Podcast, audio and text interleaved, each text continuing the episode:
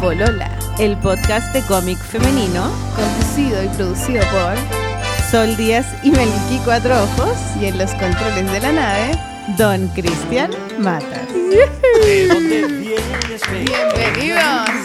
Eres toda mi felicidad. Buena, buena. Capítulo número 9, Gaya. Sí, Ay, este es un capítulo, este es un capítulo brígido. Un capítulo brígido. Sí. sí. Una- de una polola brígida. de una polola brígida, con música brígida también. Brígida, combatida, autogestionada, eh, auto, no sé, auto valente. Autosuficiente. Autosuficiente. Sí. Autohecha, ¿cómo se puede decir? Como que se Self-made. misma? Ok, Self-made. oh, oh, I'm sorry. I'm sorry. This is the window, the door. Hecha a mano, Hecha- ah, está hecha a mano, está hecha a mano. está de catálogo.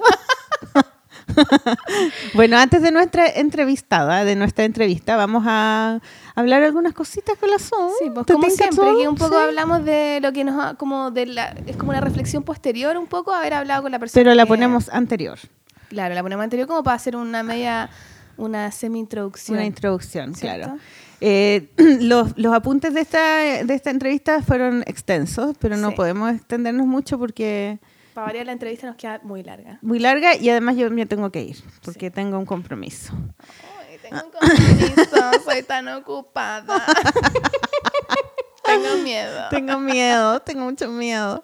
Bueno, Ya, dale, Maliki. Eh, uno de los temas eh, como claves de, de la entrevista, de nuestra entrevistada es, es que ella le da eh, las gracias a un diario de vida que le regaló su mamá cuando era chica.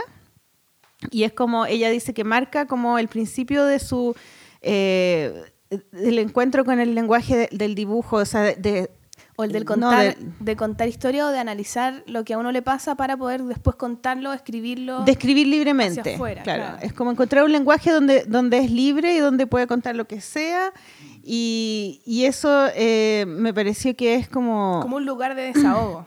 sí, como que quien no ha tenido un diario de vida, sobre todo las mujeres, es porque es un regalo de mina. ¿cachai? sí, pues es súper común igual. No hay diarios de vida para hombres cuando uno es chico. No está el diario de vida como con el camión afuera. Y- no. Y que dice, puta la wea, hoy día quería jugar a la pelota y Juan no me dejó, estoy súper triste.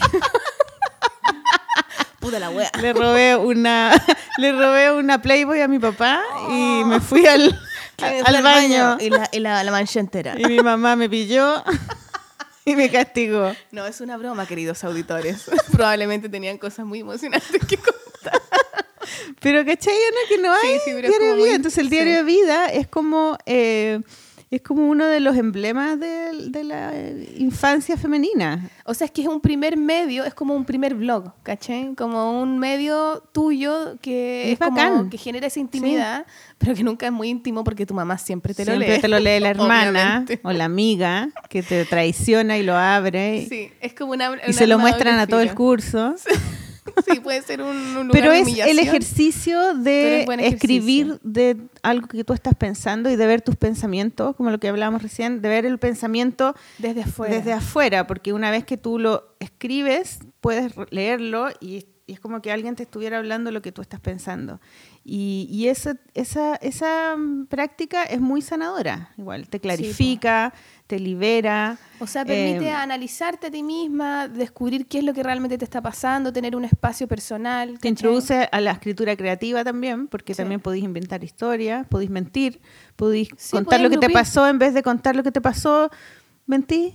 Le ponía un poquito más de color. Le ponís color y le ponís personaje y, y, y- y eres una escritora, una futura Sí. novelista, no sé. Sí, no, yo lo encuentro una herramienta muy bacana. ¿Tú tenías diario de vida? Yo tenía, chica? sí, siempre tu- tuve, pero no lo ocupaba tanto porque, bueno, mi mamá es detective y claramente estaba, estaba muy presente la... Estaba latente la dinámica Tu de que me lo leía, obvio. Es detective. Sí, o sea, era detective. Lo confesé. En el capítulo número 9 llegó el momento. Pero es muy bacán que tu mamá sea detective. Sí, Brarrati, entonces que me regalan una, ay, yo no era tonta, pues entonces me regalan un diario de vida, sí, hija, toma, puedes contar todas las cosas que no me quieres contar y yo después te las voy a leer, obvio. Y yo, oh, gracias, madre. No, no tenía. Oh. O sea, tenía, pero no lo ocupaba tanto. ¿Tenía Pero pistola tu mamá? Sí, tenía ¿Y, pistolas. y tú le- ¿Y tú jugabas con su no, pistola? No, mi mamá siempre te- tenía pistola. No estamos divariando nuevamente. Pucha, por favor, necesito hablar de esto. No, tenía, claro, había pistola en la Estamos casa. hablando de la mujer empoderada. Claro. ¿Qué mejor? La mujer armada. La mujer armada. Esa sí que está empoderada. po. Sí. No, tenía pistola y ella siempre nos mostraba. Yo tengo un hermano, entonces. Bueno, tengo dos hermanos, pero con uno, la, la otra muy después, ¿cachai? Pero. La otra no importa. La otra no importa, no existía en esa época.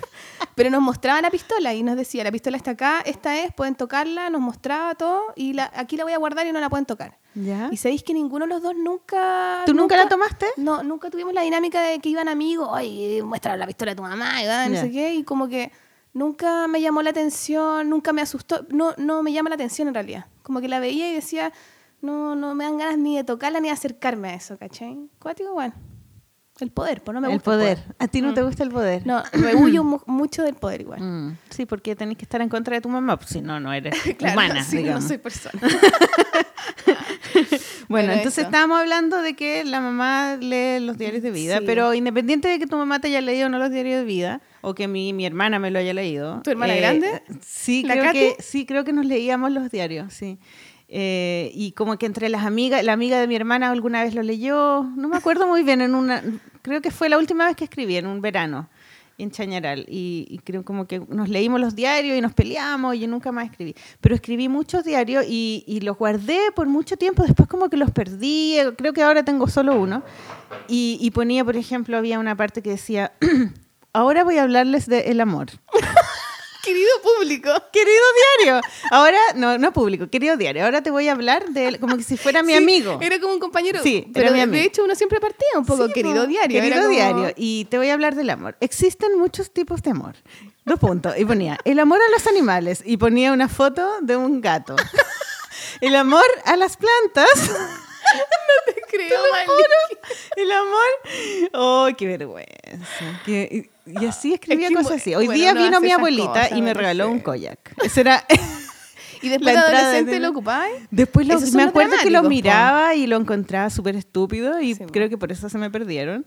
Pero los de grande, no, los de grande ya no, no creo que ya de grande no tenía. No, yo de grande, o sea, de grande como de adolescente, así como emo, Mm. eh, tenía como hoja y escribía en hojas. Cuando tú dibujabas, me estaba dibujando Sí. y me ponía a escribir.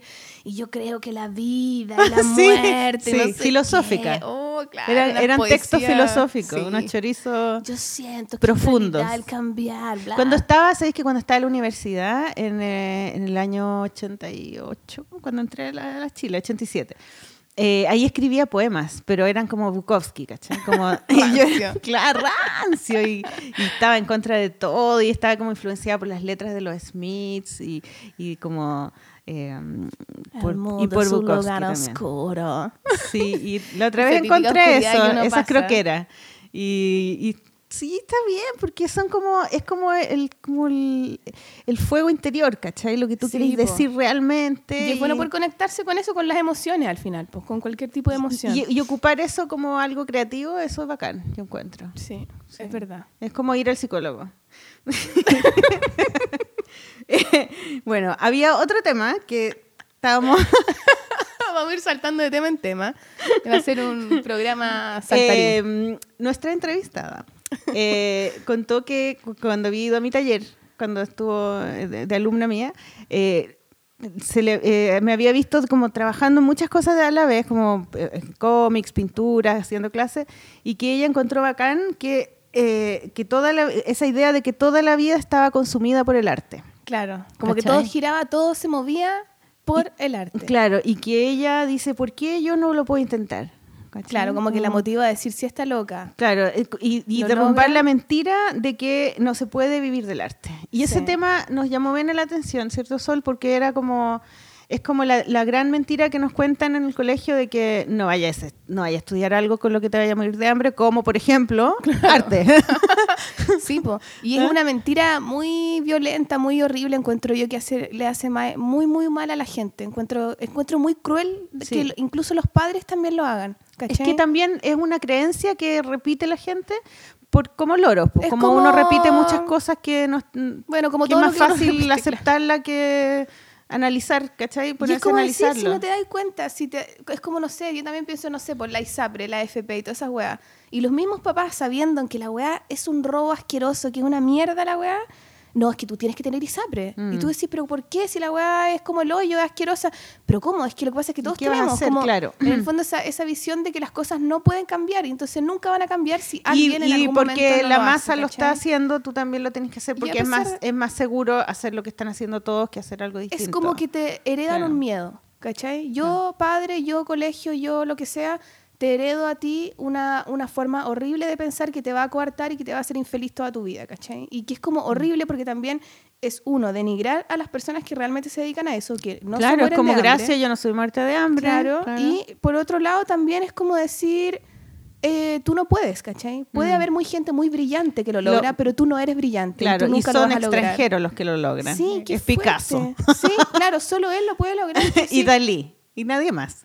Yo lo encuentro súper cuático, lo encuentro terrible. Además que también si, tú, si la gente, bueno, una cosa es que te hereden ese miedo y otra cosa también es uno creerlo. Como que también yo creo es muy terrible que te lo hereden, pero eso no es no es Mm. suficiente como para no hacerlo, creo yo. Como que uno ahí tiene que poner uno mismo el límite y decir, bueno, hasta qué punto le creo a la, a la, a la vida un poco, que no a la vida, a la- al sistema un poco, y hasta qué otro punto yo realmente creo que, que lo voy a lograr y me Yo también soy valiente al respecto. Claro, yo he tenido muchos alumnos que y alumnas sobre todo que que llegan a mi taller a, a dibujar, a aprender a pintar y que ellos no, no estudiaron arte porque no las dejaron, por ejemplo. No, porque Caleta. papás me dijeron que no, como que nada que ver, que no, que tan- todo el esfuerzo que hacían para pagar la universidad, preferían paga- eh, ocupar ese esfuerzo en pagar algo que me sirviera de verdad, no esa Cacha. carrera, ¿cachai? Y están totalmente frustradas y probablemente que estudiaron ya, estudiaron a Eh, pase- había una que estudió con su ingeniería en alimentos y que trabajaba en una procesadora de alimentos y que estaba chata. y que claro era su tenía plata y todo se podía pagar el taller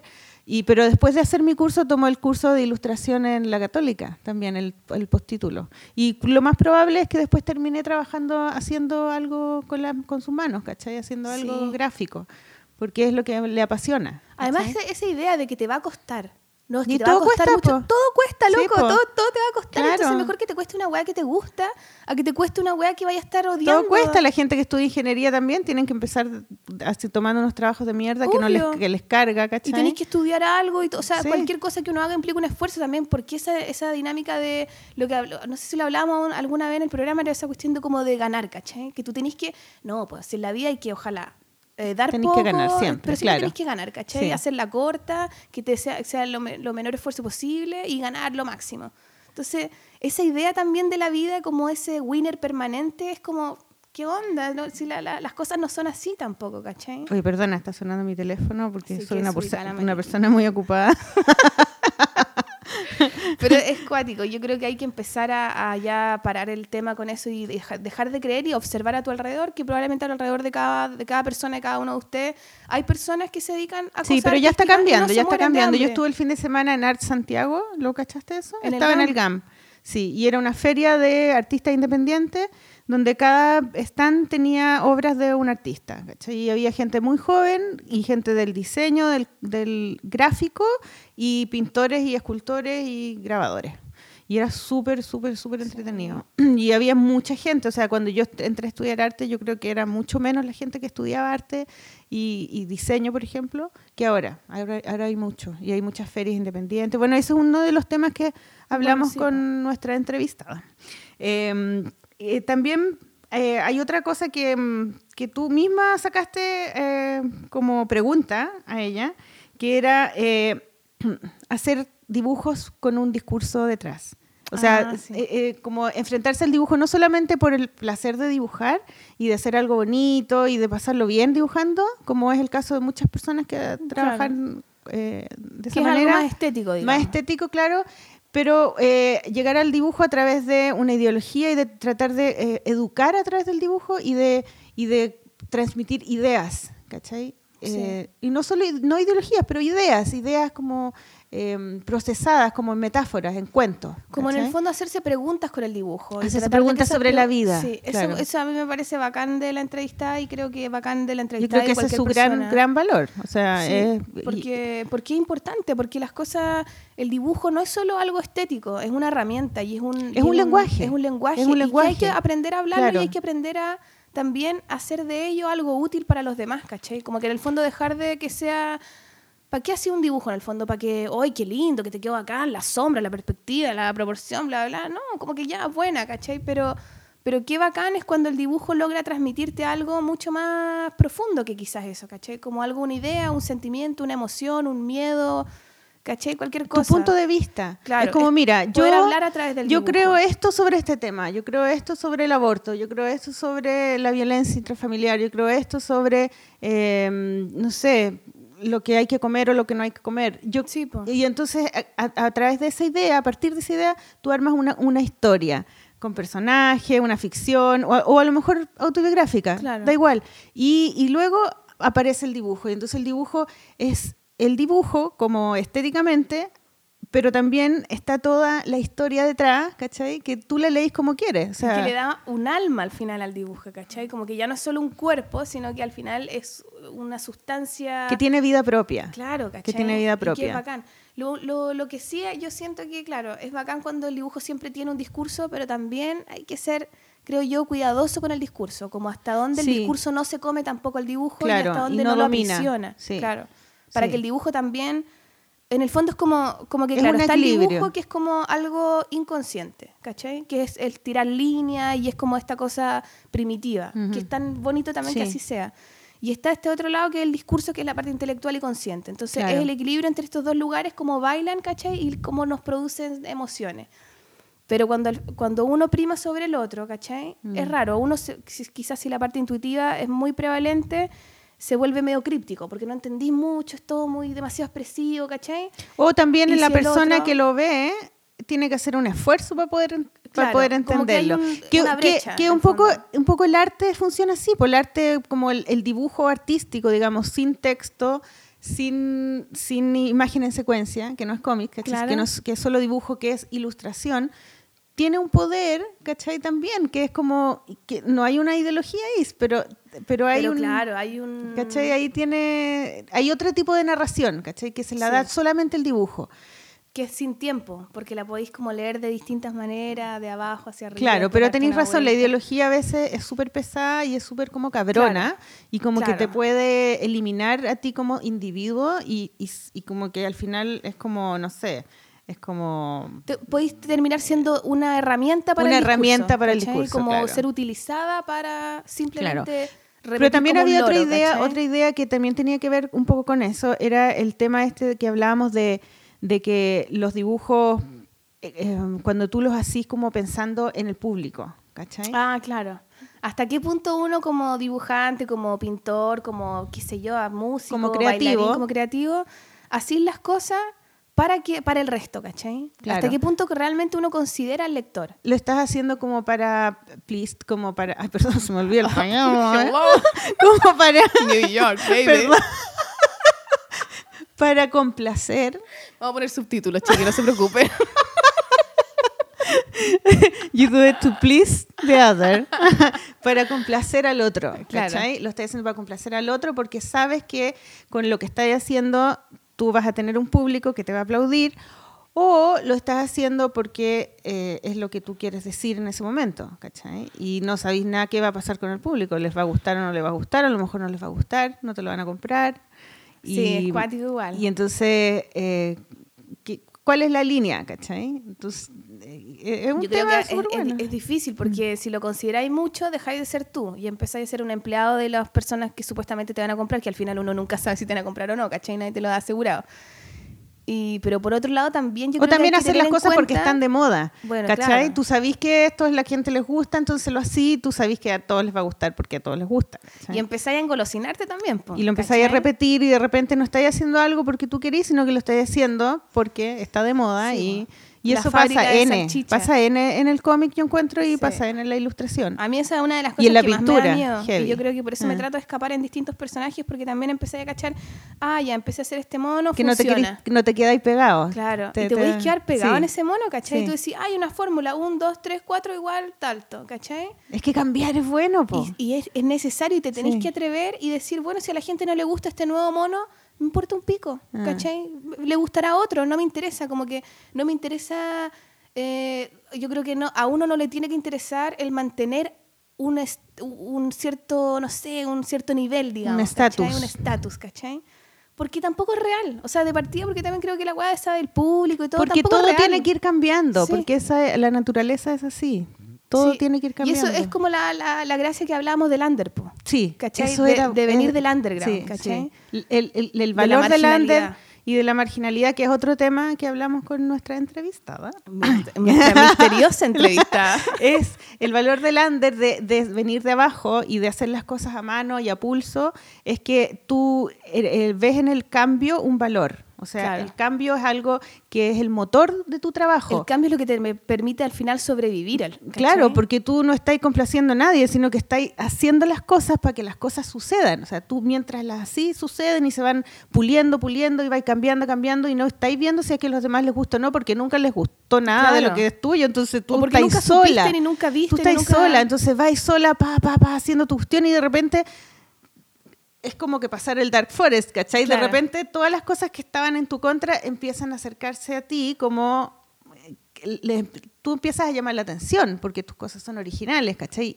Y ahí, en ese momento es cuando tú podés empezar a hacer las cosas para que la gente les, que les Claro, gusta, ahí es donde te repetirla. te enfrentáis a la Claro, tentación un la poco, repetí y, y- y- y te le estáis complaciendo a los demás, o tú seguís en tu dinámica de ir cambiando, cambiando, cambiando, cambiando hasta Y que el te dé lo mismo todo y que en el fondo lo que tú que estés buscando no sea eh, un like más o una venta más de tu fanzine, ¿cachai? Sino simplemente eh, buscar más allá en los temas, en ti mismo. En, Sí, irse mejorando, ¿Cachai? ir puliendo tu, tu, tu lenguaje, ¿cachai? Como ir aprendiendo más de lo que tú estás haciendo. Eso es importante. Bueno, y también se aplica a los discursos, lo que yo te decía, como que en el fondo uno tiene algo que, por ejemplo, puede ser ya, yo creo en esto, ¿cachai? O yo ahora tengo tantos seguidores por inventar. Y eso nunca hay que creerlo. No, nunca hay que creerlo completamente, mismo, ¿cachai? Nunca, claro. ni, ni el discurso, ni a uno mismo, ni a la gente, ni nada, porque todo cambia y todo se da vuelta, ¿cachai? Y como que es parte de lo tenebroso un poco, porque también es como, uy, qué nervio, ¿cachai? Porque nunca estáis de alguna manera seguro, pero también es parte de cómo también vais cambiando y vais descubriendo, ¿cachai? Si, no, si estuvierais siempre seguro y te quedáis ahí pegado en un discurso, en una forma de hacer, en una estética, bueno, te voy a quedar ahí, tenés tu límite, te limitaste al tiro, ¿cachai? Claro, en cambio, lo otro es buscar sabe. un poco más. Es que hay momentos en la vida en que uno a veces necesita quedarse más estable y, y repetirse un poco y o sea, después porque podéis estáis- salir. seguí buscando ahí, ¿cachai? Claro. O sea, uno se obsesiona y también de repente me quedo pegada dibujando, no sé, por inventar pajaritos. Y estoy todo, en todas las cosas pongo pajarito. Y me voy repitiendo, pero porque Mm. yo todavía no descubro lo que me quiere decir Claro, pajarito. pero el ¿cachai? tema es que tú sabes, en el fondo, Claro. que, que eso es, es lo que está ocurriendo en el momento y que, y que a lo mejor y en el futuro vas a encontrar cosas nuevas, van a Claro. venir cosas nuevas, te van, no, no solo que tú las vas a cambiar, pero que la vida te va a cambiar, que te van, se te van a atravesar cosas, van a aparecer caminos nuevos, vas a conocer gente distinta, ¿cachai? Como que es esa sensación como de la juventud, que como así, cuando una ebullición sí, permanente. como así. la juventud como que pasa eso por eso la Estamos juventud tan viejas, weona, ¿cachai? Que estamos... Puta, pero la juventud es así, es, el, es el valor de la juventud, de que, de que pasan cosas nuevas, uno conoce gente, está la aventura, ¿cachai? Todo Claro. puede pasar. Pero si uno tuviera esa, ¿qué tal si uno tiene esa actitud toda la vida, ¿cachai? Siempre. Bueno, ese, yo creo que esa, esa es la meta, pues, weón, pero yo creo ¿cachai? que eso tiene que ver con el, con el, Sí. termi- con el, con el ser artista. Como que de eso se trata eh, el arte. O sea, ¿cachai? cada hoja en blanco tú decías, a ver, ¿qué hago? Sí, una hoja de en eso se blanco y trata el digo, arte. "Ay, mire De que uno posibilidades". está en la eterna juventud. Vamos, que se puede. Esto que ven acá no son arrugas. Son, ves, Maliki, la caminos, son caminos. Es sabiduría. Son caminos que se me han atravesado y yo tomaba son caminos. Ay, ya la buena grupienta. Súper grupienta. Pucha, ya, ya, ya, ya, ya. Y lo voy apurando la Maliki y la pauta. po. se tiene que ir y todo y se alarga y se alarga. Ah, mira, ya estamos. Último tema. Porque Ah, ¿ya el último tema? Nos, nos vamos con la música y después con la entrevista. Ya, bueno, eh, es que este era el mismo tema en realidad, era como el tema de la normalidad y el público y el arte trascendental. Oh, qué complicado. Mejor que no. Bueno, paso. Ya, ya sé, ya sé, ya, ya, tengo uno súper bueno. Violencia desde la mujer. Ah, Ah, bueno. es- hablamos del tema Sí. de la violencia porque los cómics de nuestra entrevistada eh, son violentos y, y tienen una violencia que es poco común en los cómics de mujeres. Es poco común eh, y ese es una, un- un tema que teníamos como en discordancia con la Sol. Sí, vamos a Porque discor- vamos yo a- le decía que cuando el tema de la violencia y del gore, por ejemplo, y del horror y de cosas que son brígidas, como ponte tú, no sé, Stephen King o, o ponte tú Game of Thrones o eh, David Lynch, ya, o ese otro danés, Lars von ya, Trier, Lars von Trier. que lo amo. Niños, ¿qué tienen en común todos esas lo que yo los que yo les dije? Que son violencia. hombres. Ah, Ah, bueno, son hombres, pues. Y, Sí. y- y el tema, y, el, y uno tiene como conectado el tema de lo brígido, de lo sádico y de lo espeluznante y sangriento, violento, con Como solo los hombres más- pueden hablarlo. Claro, como que es que es un tema que le interesa a los hombres, que lo escriben No, pero- hombres. Pero, es que yo ahí, ahí lo, lo que hago, y también lo- un poco lo digo en la entrevista, que es como diferenciar los tipos de violencia, ¿cachai? Porque yo creo que la mujer, en esa violencia como provocativa, la mujer por esencia es violenta al hablar porque cualquier cosa que hable la mujer ya es violenta porque la mujer no habla. O sea, como Claro. de partida por eso, cualquier weá que uno diga ya es marginal Sí, y violento, la ¿cachai? Cualquier loca, weá, sí, la, claro, la weá la locura, buena el- la loca. bruja, el bosque, cualquier Claro. weá. Ya. Y la otra violencia, que es como la violencia que uno ya tiene asumida, lamentablemente, y como permitida, y como que está bien, es la violencia de matar gente, de las espadas, y cortar cabeza, y sangre para un lado y para el otro, ¿cachai? Esa violencia que es muy masculina un poco. o de sacarle los ojos a tu pareja. Por ejemplo, weá, sí, pues, ¿cachai? Eso es, es como que ya está integrado en nosotros y no nos parece realmente tan violento. Nos parece más violento quizás hablar de, puta, una mujer que se depila y con, la, con los pelos forma un hombre, ¿cachai? Que es un tema de un cómic de, de la que es un Katy. tema- ¡Ay, lo dije! ¡Lo dije! Maldita. De nuestra entrevistada, perdón. ¿Cachai? Y eso, eso pareciera que nos, nos provoca más, ¿cachai? Sí. Yo entiendo eso y yo entiendo la importancia también de poner esos temas en, en el tapete un poco, Ujú. ¿cachai? Me parece muy valorable, De muy dibujarlos. bacán, de dibujarlos, de hablarlos, de discutirlos, ¿cachai?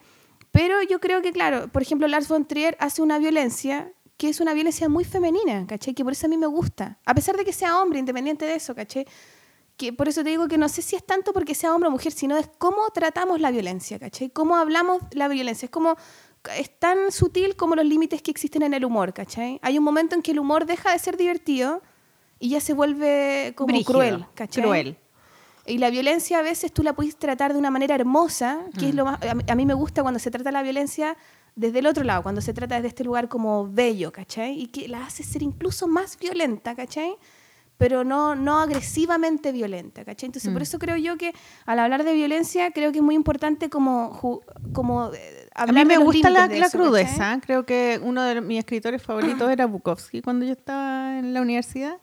Y, y como que traté de buscar como autores que hablaran así con una crudeza sin, sin mucho bálsamo, digamos, como y muy poco humor también. Como que lo que me daba risa era que eran cara de raja me- mente crudos, ¿cachai?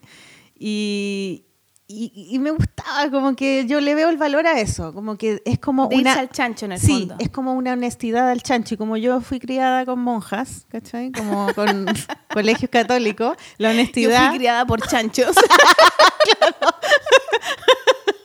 en una iglesia, dentro de una iglesia, iglesia me daban agua bendita. bueno, y, y entonces puros colegios católicos donde ser, decir la verdad es un valor, ¿cachai? Es un valor que como que es, el, es la gran eh, weá. O sea, tú tenés Claro. que decir siempre la verdad. Nunca podéis matar a alguien ni ponerle el gorro a alguien. Es O sea, en que el fondo tu ser- weá es más como de vómito, ¿cachai? Como, y entonces ¡bah! cuando, cuando alguien se osa cometer el pecado de hacer todo lo contrario, a mí me da esa cosa como, uh, uh, uh, que dice como que, oh, oh, está en contra. Dijo, lo dijo, lo dijo. me llama mucho la atención a mí la weá como que heavy metal cruda cara de raja, ¿cachai? Como que yo soy una, como que puedo ser un público y toda la gente que, que fue como criada. sed, te gusta Sí. la weá Ah, me gusta, sí, me gusta mucho. Y, y, y lo, me gusta, lo encuentro bacán, encuentro que ahí hay algo, que eso se va a transformar en otra cosa. Entonces cuando yo veo el trabajo de ella, tengo esa misma sensación. Y eso y ella lo dice, dice, la gente que está eh, en estos colegios católicos, coartadas rebelde. son las más rebeldes. Sí, po. Ahí estoy yo, po, la primera. Punk y toda la O sea, cosa. a mí me parece súper valorable poner esos temas y hablar de la weá. Lo que pasa es que a mí como que me da más susto nomás. Pero no es el tema, ¿cachai? Lo- que trato de insistir en eso porque no es el tema. Todo te da susto, Sol. sí, es que yo soy miedosa, weá. Puta la weá. Tengo miedo, mucho miedo. Pero también hay otra cosa que dice ella, que dice, lo que no puedo expresar en la vida real, lo dibujo. Ah, eso me parece la raja. Eso yo encuentro que ¿Ah? es una de las grandes magias del dibujo. Es lo máximo, Amo ¿no? esa weá. Es Ah. como que Todo lo que no te atreví a experimentar, quizá, o a vivir, o a decir. a lo mejor tú en un, en un dibujo podías agarrar la pistola de tu mamá y matarlo a todos los. Pa, pa, pa. Una metralleta. No, pero es interesante eso. Yo creo que, Sí, es uno lo hace, ficción, claro. Yo cuando tú con la zorra y el sapo juego mucho con eso. Que es como la zorra y el sapo que hablan de esta cosa súper lesbiana y Porque en la realidad tú no eres caliente. Porque, porque en la realidad soy frígida. soy una monja. Monja sol. Sor, sor sol. Bueno, eso lo encuentro bueno porque ella habla de vencerse a una misma a través del dibujo. Sí. Y ese es como un poder que te entrega el dibujo, ¿cachai? De como es un poder sanador, de es un poder, es como un liberarse, viaje, poder, poder un meterse en distintos lugares, poder sentir distintas cosas, como poder disfrazarse de distintas personas, poder empatizar. Eso también te, te hace empatizar, yo creo. Cuando Sí. tú haces personaje... Sí, y te ponía en el lugar del otro. Exactamente, y te ponía a pensar como el otro y te preguntáis las cosas, a ver qué podría sentir este personaje a cuando le digan esta, este texto o cuando desarrolle tal cosa. Y, y eso yo creo que nos hace súper humanos. Eso eh, yo encuentro que es muy bacán. Eso ya de partida como lo que hablaba antes, de no creerse nunca a uno mismo, en el fondo estar todo el tiempo cuestionándose incluso lo que uno cree. Mm. Porque hay gente que discute con alguien, ponte tú, no, yo creo esto, no, yo creo lo otro. Y, y nunca llega al punto de decir, puta, pero estaré mal yo de realmente. Mm. Yo siempre lo hago, que a veces te juega muy en contra cuando tenés que discutir algo, ¿cachai? Pero creo que es bueno porque es decir, puta, no puedo tener yo toda la razón, ¿cachai? Y, y, em- y eso te hace empatizar y te hace ser menos psicópata, yo creo, ¿cachai? Sí, Como que en pues, siempre fondo- está el otro. Claro, tú decís, bueno, pero igual estas personas Mm. quizás piensan así, porque tal weá, y eso quizás te hace súper amarillista o súper no sé qué cosa también. Selig. Te hace Selig. te hace una mierda buena onda, Claro. pero, pero creo que también a- a- en cierto punto yo lo, lo- lo pienso de ese lugar, ¿cachai? Como decir, eh, em- eh, como cómo me pongo yo en el lugar del otro, ¿cachai? Y, del- y- eso creo que con el dibujo se ejercita harto, al, al hacer personaje y cosas así. Sí, también como pensáis visualmente con el dibujo. Sí, es po. como pensáis con la con el, con el acto de ese acto que tú decías que era muy sexual, como La Maliki se calentó cuando yo Rozar. eso, atento a la entrevista. rozar la puntita en el papel. Es rico rozar la puntita en el papel, pues gaya. Oye, ya vámonos a, a la música. Sí, bueno, eh, nuestra entrevistada. Ah, no, mejor vámonos a la entrevista. Sí. Porque la música la ponemos en la entrevista. Eh, tenéis razón, toda la razón. Bueno, entonces eh, te- se acabó esto, ¿no? Sí, ¿No? se acabó. Entonces sí, ahora nos vamos con redoble de tambores porque le vamos a presentar la entrevista que le hicimos a la gran, a la única Katy. Subnem. O Caterine. Caterine. Catherine. Subnem. Sí, Catherine Subnem, muchas gracias. Muchas gracias, muy linda la entrevista. aplauso. bacán. ¡Bravo! Oye, que la disfruten, que la cuestionen, que la comenten. Coméntenos en el iTunes, acuérdense, en el eh, SoundCloud, en el blog, etcétera. Y Así que- coméntenos la música también. Sí, Porque está muy vaya la chistosa. música. Ya, chiquillos, nos vemos con la Katy. Vamos con la Katy. ¡Bravo! ¡Bravo! Bienvenida. Bienvenida, Katy. Estamos aquí en mi taller. ¿Es primera vez que hacemos la entrevista en mi taller? Es primera vez que hacemos la entrevista ¿y cómo en tu está? ¿Está de bien, hecho, que grabamos cualquier cosa en tu taller. ¿Cómo? Que grabamos cualquier cosa en tu taller, pues ni entrevista ni cuando Nada. hablamos nosotros hemos estado en tu Ah, taller. Pero está bien porque les hice, les hice un, un vituperio aquí. Sí, Mamaliki siempre nos tiene algo para tomar y comer. Bueno, estamos acá con nuestra colega, amiga, eh, ex alumna, ex Para ayudante. El monopolio de la educación. ¿Cómo Muy te, bien. ¿Cómo te decimos? ¿Katy? Sí, pues, ¿Catherine? Catherine, sí. ¿Catherine o Katy? Catherine. Catherine. Catherine. Con Subnem. Catherine Subnem. Sí. Bueno, si no, no, si no se entiende el, el seudónimo, lo pueden ustedes escribir ahí en la página. ¿Por qué Pero, pero tú Es tienes una un apellido. sigla, sí. Es ¿Cuál una era? s- Muñoz Barrales. Es una sigla que inventé cuando me hice mi fotolog. Somos uno, pero no el mismo. Una canción que me gustaba cuando era pendeja. Somos uno, pero no el mismo. Claro, de YouTube. Katy, bienvenida a Gracias. nuestro programa, humilde programa de difusión de cómic femenino.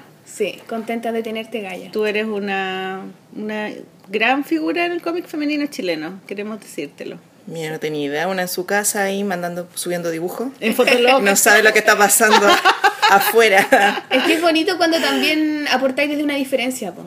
Claro. ¿Cachai? Y eso yo creo que también es, es- es importante y ojalá también nosotros poder entrevistar a distintas dibujantes con distintos pensamientos, con distintas formas de hacer sus cómics. Pero estaba ahí es en, el- importante. en los números unos de la entrevista. Sí. Ah, la bueno. Maliki es tu super fans, perdón. O sea, yo, yo quería que fuera la primera, pero es que se nos atravesaron las otras. ah, En por verdad hemos ido improvisando según- Sí, siempre, todo siempre bien improvisado, pero la teníamos. Eh, una de las razones también por las que queríamos eh, entrevistarte fue porque mm, vi por eh, Instagram que te habían invitado a un festival en Brasil. Entonces le dije al tiro a la Sol, Sol, tenemos que invitarla para que nos cuente Pa' ¿Qué pasa? ¿Cómo qué pasó pasa. ¿Qué ese festival? Qué Sí, bacana, más que somos fanáticas de los festivales. Sí, pues, ya hemos dicho que nos gusta. Sí. Mire, en realidad no sé de, de- de qué se trata bien la FIC de allá, si tendrá alguna relación con la FIC de acá, pero la la, FIC, la Feria del Libro. Internacional del Cómic que se hace allá, que tiene unos logos parecidos a los de que se hacen acá, pero yo encontré que era mucho mejor. Pero eh, eh, la de acá le copió, seguro. Eh, a lo mejor sí, la cuestión es que el festival no estaba centrado como en el ego de los artistas, sino en compartir discursos. Ya. ¿Y era la primera vez que, eh, que se hacía el Eh, festival? creo que se lleva haciendo seis años y es la primera vez donde creo que tenían más fondos. Se ganaron un fondo del gobierno y la FIC también les metió como ayuda. Ah, pero esto no era la FIC, No. esto era... Eh, Lady Comics, que son unas mujeres que están organizadas para eh, exaltar el cómic femenino, la historia de la historieta hecha por mujeres en Brasil y desde distintas aristas. De hecho, me contaban que el Kino de Brasil era trans, se llama Laerte. Y bueno, ahí Brasil está muy relacionado con Argentina, entonces siempre están como llevando historietistas de un lado para otro, de Brasil a Argentina, de Argentina a Brasil. de Chile la, no la, cachaban la mucho. ERTE es el personaje. Eh, Laerte es un comiquero que Ah, es un comiquero ya. Sí, un Ya. comiquero que es bien intelectual, entre política y humor, Ya. y que ya en la adultez de su vida se volvió trans. Mm. Entonces, inmediato como que lo acogieron los grupos LGBTI, las mujeres feministas, y en el evento de hecho había muchas personas trans, muchas mujeres lesbianas, gay. De hecho, estaba hecho para ser un ambiente seguro, porque generalmente cuando van personas LGTBI a vender su historieta son violentados por el público que de repente por su ignorancia, o los mismos comiqueros como que O los les miran feo, bullying. claro, lo Claro. miran raro. No vaya a ser que yo le vaya a gustar, porque como soy hombre y le gustan los hombres, entonces los, los excluyen. Mm. No Se sé. cagan de miedo en el fondo. Claro, les vaya a tira el hoyo porque le vayan a meter el dedo, no Claro. sé. Y les vaya a quedar Se tapan el hoyo. Claro, bueno, si encuentran rico cagar, les puede gustar el pene, no sé. Ay, ya, pero entonces es especial como de este, es más específico, no es como solo un evento de cómics, sino como es Lady Comics. Sí, sí, de mujeres, hecho para todo el público. Y tú eres la única chilena. Sí, sí, eso me llamó la atención, pero me decían que era porque no conocían a, a más historietistas y mi trabajo les llegó a través de internet. Y igual le hablé de, de otras personas, de, de ustedes también que hacen cómic, y me decían que les interesaba mi trabajo por el discurso que había detrás, pues como la organizaban mujeres feministas, y tenía toda esa onda como política también. Entonces me invitaron. Pues. La cuestión es que lo encontré súper bien organizado. Estaban eh, pendientes todo el rato de nuestro itinerario, desde la mañana hasta la tarde. Siempre teníamos cosas que hacer. O hacer la charla con, para hablar de la nuestro trabajo. O mm, hablar con otras historietistas. ¿Cuántos días fueron? Fueron tres días, creo que sí. Fueron tres días que estuvimos ahí. Ellos nos pagaron todo el pasaje, la ¿Tú habías alimentación. ido alguna? No, nunca había salido de Chile. Nunca ¿No? había viajado en avión, así que todo nuevo. ¿Y cómo fue? Eh, La bueno, me gustó, sí. me ¿Te gustó. guardaste las cosas del avión o no? Yo cuando anduve la Ah. primera vez me guardé todo. Me gustó el despegue. Es que Gaya ya no te dan ni una wea, no te dan ni comida. Tienes que pagar hasta por cuerpo. Sí, hay, hay una aerolínea que son eh, buenas porque se están haciendo promoción y otras que ya no están ni ahí, te dan un vaso ¿Y en cuál te fuiste? Eh, no voy a decir el nombre porque a lo mejor voy a terminar trabajando ahí limpiando el piso. Para hacer publicidad. hay también de hacerle publicidad. Pero son de nuestro expresidente. Ah, ¿cuál será? No sé, pero en su gobierno lo único bueno que hubo fue que se hacía el festival de cómic en la Plaza Brasil. po. Ay, sí. Era muy bueno ese festival. Ese festival está en la raja. ¿Cómo se llama? De Eh, Plaza Brasil. ¿Por qué no se hace ya?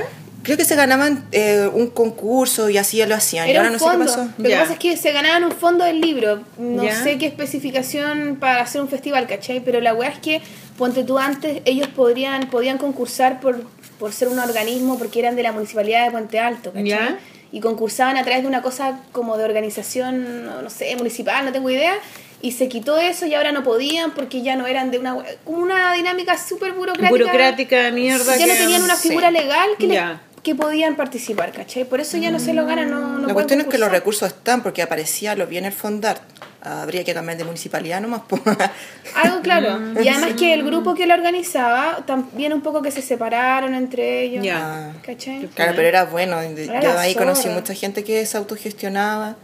Tú hiciste una ficha ahí, me acuerdo. Sí, pues Claro. yo hubo un, hubo un año que yo hice la imagen. Cada año hacía la imagen un dibujante diferente. Claro. Me parece que el último año la hizo el grotesco. Sí, ahí fui yo. Esa fue la primera vez que caché que había- estaba la Y era la baja porque hacían con la imagen, era todo el escenario con tu mono, hacía ahí afiches, chapitas, poleras, Claro, y era repartían transversal. las poleras.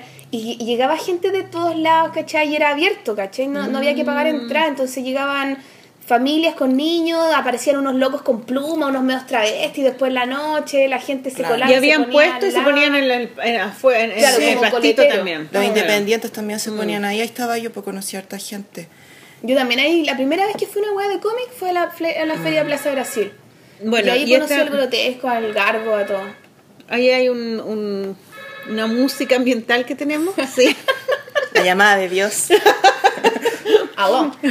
Bueno, eh, dispersión aparte. Eh, ¿Cuáles eran los temas que a ellos les interesaban de tus cómics? Porque eh, tú dices que te, te- te conocieron por internet. Claro. Y tu, y tu trabajo en internet es bien eh, Es variado, contundente. O sea, tenéis mucho trabajo en internet y desde, desde hace muchos años.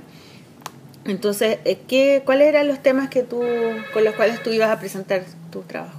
Es que mm, eh, yo creo que fue por la página, creo que fue por la página Tetas Tristes, porque mm, el 2015 se me ocurrió hacer esta página de cómic donde la idea era que distintas mujeres subieran historietas o nos mandara el público como de colaboración con temas de género Ya. para hacer una especie de contraargumento a la gran cantidad de historieta que hay en internet que de repente es misógina o es violenta o hacen esos típicos chistes donde nosotros así como, ay, las medias tetas, no sé qué, pero nunca es como la otra versión, nu- nunca está como el, el otro relato, o si está es súper mínimo.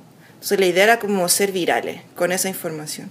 Y nuestra primera convocatoria fue que todas las mujeres se dibujaran desnudas con su cuerpo tal cual era y que fueran apuntando como las cosas que no les gustaban de su cuerpo. Y la- ahí la gente empezó a mandar su dibujo y muchas le, le ponían abajo, pero me quiero tal como soy. Entonces hubo como una retroalimentación de resignificar su cuerpo a través del dibujo y mandaban mujeres embarazadas, personas que no sabían dibujar o dibujantes secos, muchas niñas, no sé, por la Nicole o la Ro Ortega, que ya están como institucionalizadas en el under produciendo imágenes también de género. Y se formó como una cuestión grande porque a mí me superó. ¿Cuántos dibujos recibieron? Eh, yo creo que fueron más de 30 y todavía, de hecho la gente ve esa convocatoria que es muy vieja y sigue mandando dibujos y nosotros los vamos subiendo. Después fue sobre el tema trans, después sobre el acoso callejero, eh, pero la idea era siempre como que fuera con temáticas que a nosotros no, nos causaran escosor. Y también, no sé, pues si estaba de moda, no sé, tal historieta que fuera misógina, también como responderle a través de la historieta. Era un poco eso, como un contraataque. Y, y- pero te- tú te refieres a esa eh, historietas misóginas que eran chilenas. Claro, sí, sí, es que andan dando vueltas en la red y la gente las consume. Y de repente se vuelven virales y uno dice, ¿por qué se volvió viral esta historieta que es tan penca? Que, que es tan triste el, el discurso que tiene, que es tan vacía. Y Entonces- le hacían como una especie de parodia. no, no una parodia, sino que un contraargumento. Como está diciendo este, el tema central de su historieta, nosotros lo respondíamos. ¿Y alguna vez alguno de los dibujantes que hizo alguna de esas historietas No, le respondió no, yo algo? que no se daban cuenta, no estaban ni ahí. Pero lo importante era que como nos dábamos una nueva visión, encontrábamos gente que eh, se adhería a nuestra visión de mundo. Entonces nos fue siguiendo, se fue identificando. Y al final se fue construyendo un discurso propio. Y, y ese como crear comunidad al final. muy po. bueno. Y ese, ese, esas tetas tristes, así se Claro, formó. claro. Y, pero yo me acuerdo que son cuatro niñas, ¿no? Sí, se fueron dos ahora, solamente queda Raiza, quien decidieron tomar caminos distintos para hacer otras cosas, que aparte también el trabajo en la página es arduo. Eh, aparte de compartir, de hacer historietas, compartir el trabajo de otras personas y también eventos que sean feministas que estén relacionados con estas temáticas o ferias que se Es hagan. tiempo. Claro, es harto Sí, tiempo. po. Pero todas las Y niñas que hacer están en las tristes son todas dibujantes o hay algunas que Claro, son más todas- de- las cuatro éramos dibujantes, de distintos lados. Había un estudiante de la Chile, o dos niñas que están estudiando ilustración y yo que estudio filosofía. Y todas trabajábamos como de distintos lados. Y ¿Pero qué año fue esto? el 2015, sí fue to- todo como súper rápido. Yo creo que había una necesidad y la satisfacimos. Mm. Entonces, mm, eh, les llegó las tetas tristes a las chiquillas y yo creo que les resonó por una revista que hay en Argentina que se llama la revista Clítoris. Que ahí ella, esa cuestión está mejor armada porque es muy profesional. Los argentinos pues tienen un- una Sí, trayectoria editorial más amplia que la de nosotros que es más pobre. ¿Y la revista Clitoris es antigua? Sí, están inspiradas en una revista chilena, de hecho me dijo la editora, en la revista Tribuna Femenina de la Melina de Rapimán. Melina Rapimán. Claro, sí. Interesante igual, o sea, imagínate lo importante que la que ella, una revista más taquilla en Argentina, que todavía sigue, la tribuna ya no sigue, ¿cachai? Claro. Que yo sepa, por lo menos no sigue, se haya inspirado en esta revista Tribuna Femenina. Sí, se Qué inspiró importante, ahí. porque ya se fue hace mucho tiempo, ¿cachai? Y era Claro. la única weá que había en ese momento de mujeres. Claro que en Gringolandia debe ser muy eh, normal, pero aquí en Latinoamérica como que no hay algo así. Porque hay- para que exista hay mujeres que tienen que meter la energía y tenéis que ser muy generosa para invertir energía en una revista. La cuestión es que la Que niña... no te da ninguna... que no te da ninguna weá y tenés que estar Una plata. Claro, No, puro no, amor al arte. Tenés que estar organizando a las locas que entreguen a tal fecha, diagramar la revista, Claro. ir a imprimirla, hacer un Y weá. al final- Yo participé dos veces, me pareció, y era reuniones, y la y es difícil lidiar con gente. Sí, pues todo ese Es trabajo al final Sí, te cansa y, la, y si se va el núcleo, se- la revista muere. Bueno, la por no la voz. Mm. Nosotras queríamos hacer el libro, eh, no, no lo logramos ahora, pero lo queremos hacer el próximo año. Ah, sí, pues. O sea, claro, no lo logramos por una weá de tiempo de postulación, Claro. pero nos vamos a tener que dar esa pega igual, esa es la idea. O hablar con alguna editorial que les saque la revista, yo creo que va a haber gente interesada porque hay gente que está consumiendo cómic hecho por mujeres, si no, ustedes no tendrían trabajo. Sí, pues no, sí, sí, algo vamos a hacer, vamos a hacer. Sí, estamos en Inventaremos algo. Vamos a inventar Oye, pero con la te- las tetas tristes tú has sacado fanzine entonces, con Sí. recopilación de las convocatorias que han hecho. Claro, con todas las convocatorias sacamos un fanzine y lo hemos subido online y también yo lo he hecho como artesanalmente, con cartón, así bien under. ¿Y, cuántos, eh, cuántos fanzines tienen las tetas tristes? ya? Creo que llevamos cinco y yo ahora hice un compilatorio, pero con los dibujos que yo subí como para poder venderlo, que me daba como cosa vender el trabajo de otras personas. Claro. Entonces recopilé todos los dibujos que yo hice y eso es como el último fanzine que saqué. Pero los otros eran con compilaciones de trabajos que hacían las otras personas y los vendíamos como al, al precio de, de la impresión, cosa de seguirlos sacando. Y los tenemos en nuestra página en Tumblr, tetastristes.tumblr.com y ahí los pueden ver y nosotros siempre vamos subiendo los trabajos ahí, los dibujos y las exposiciones que hacemos. ¿Dónde Oye. hacen exposiciones? Em, de repente nos invitan en bibliotecas o gente que conozco por ahí me presta su sala y ahí yo convoco a otras mujeres que voy conociendo en distintas ferias de ilustración o de cómic y todas exponemos. Ya.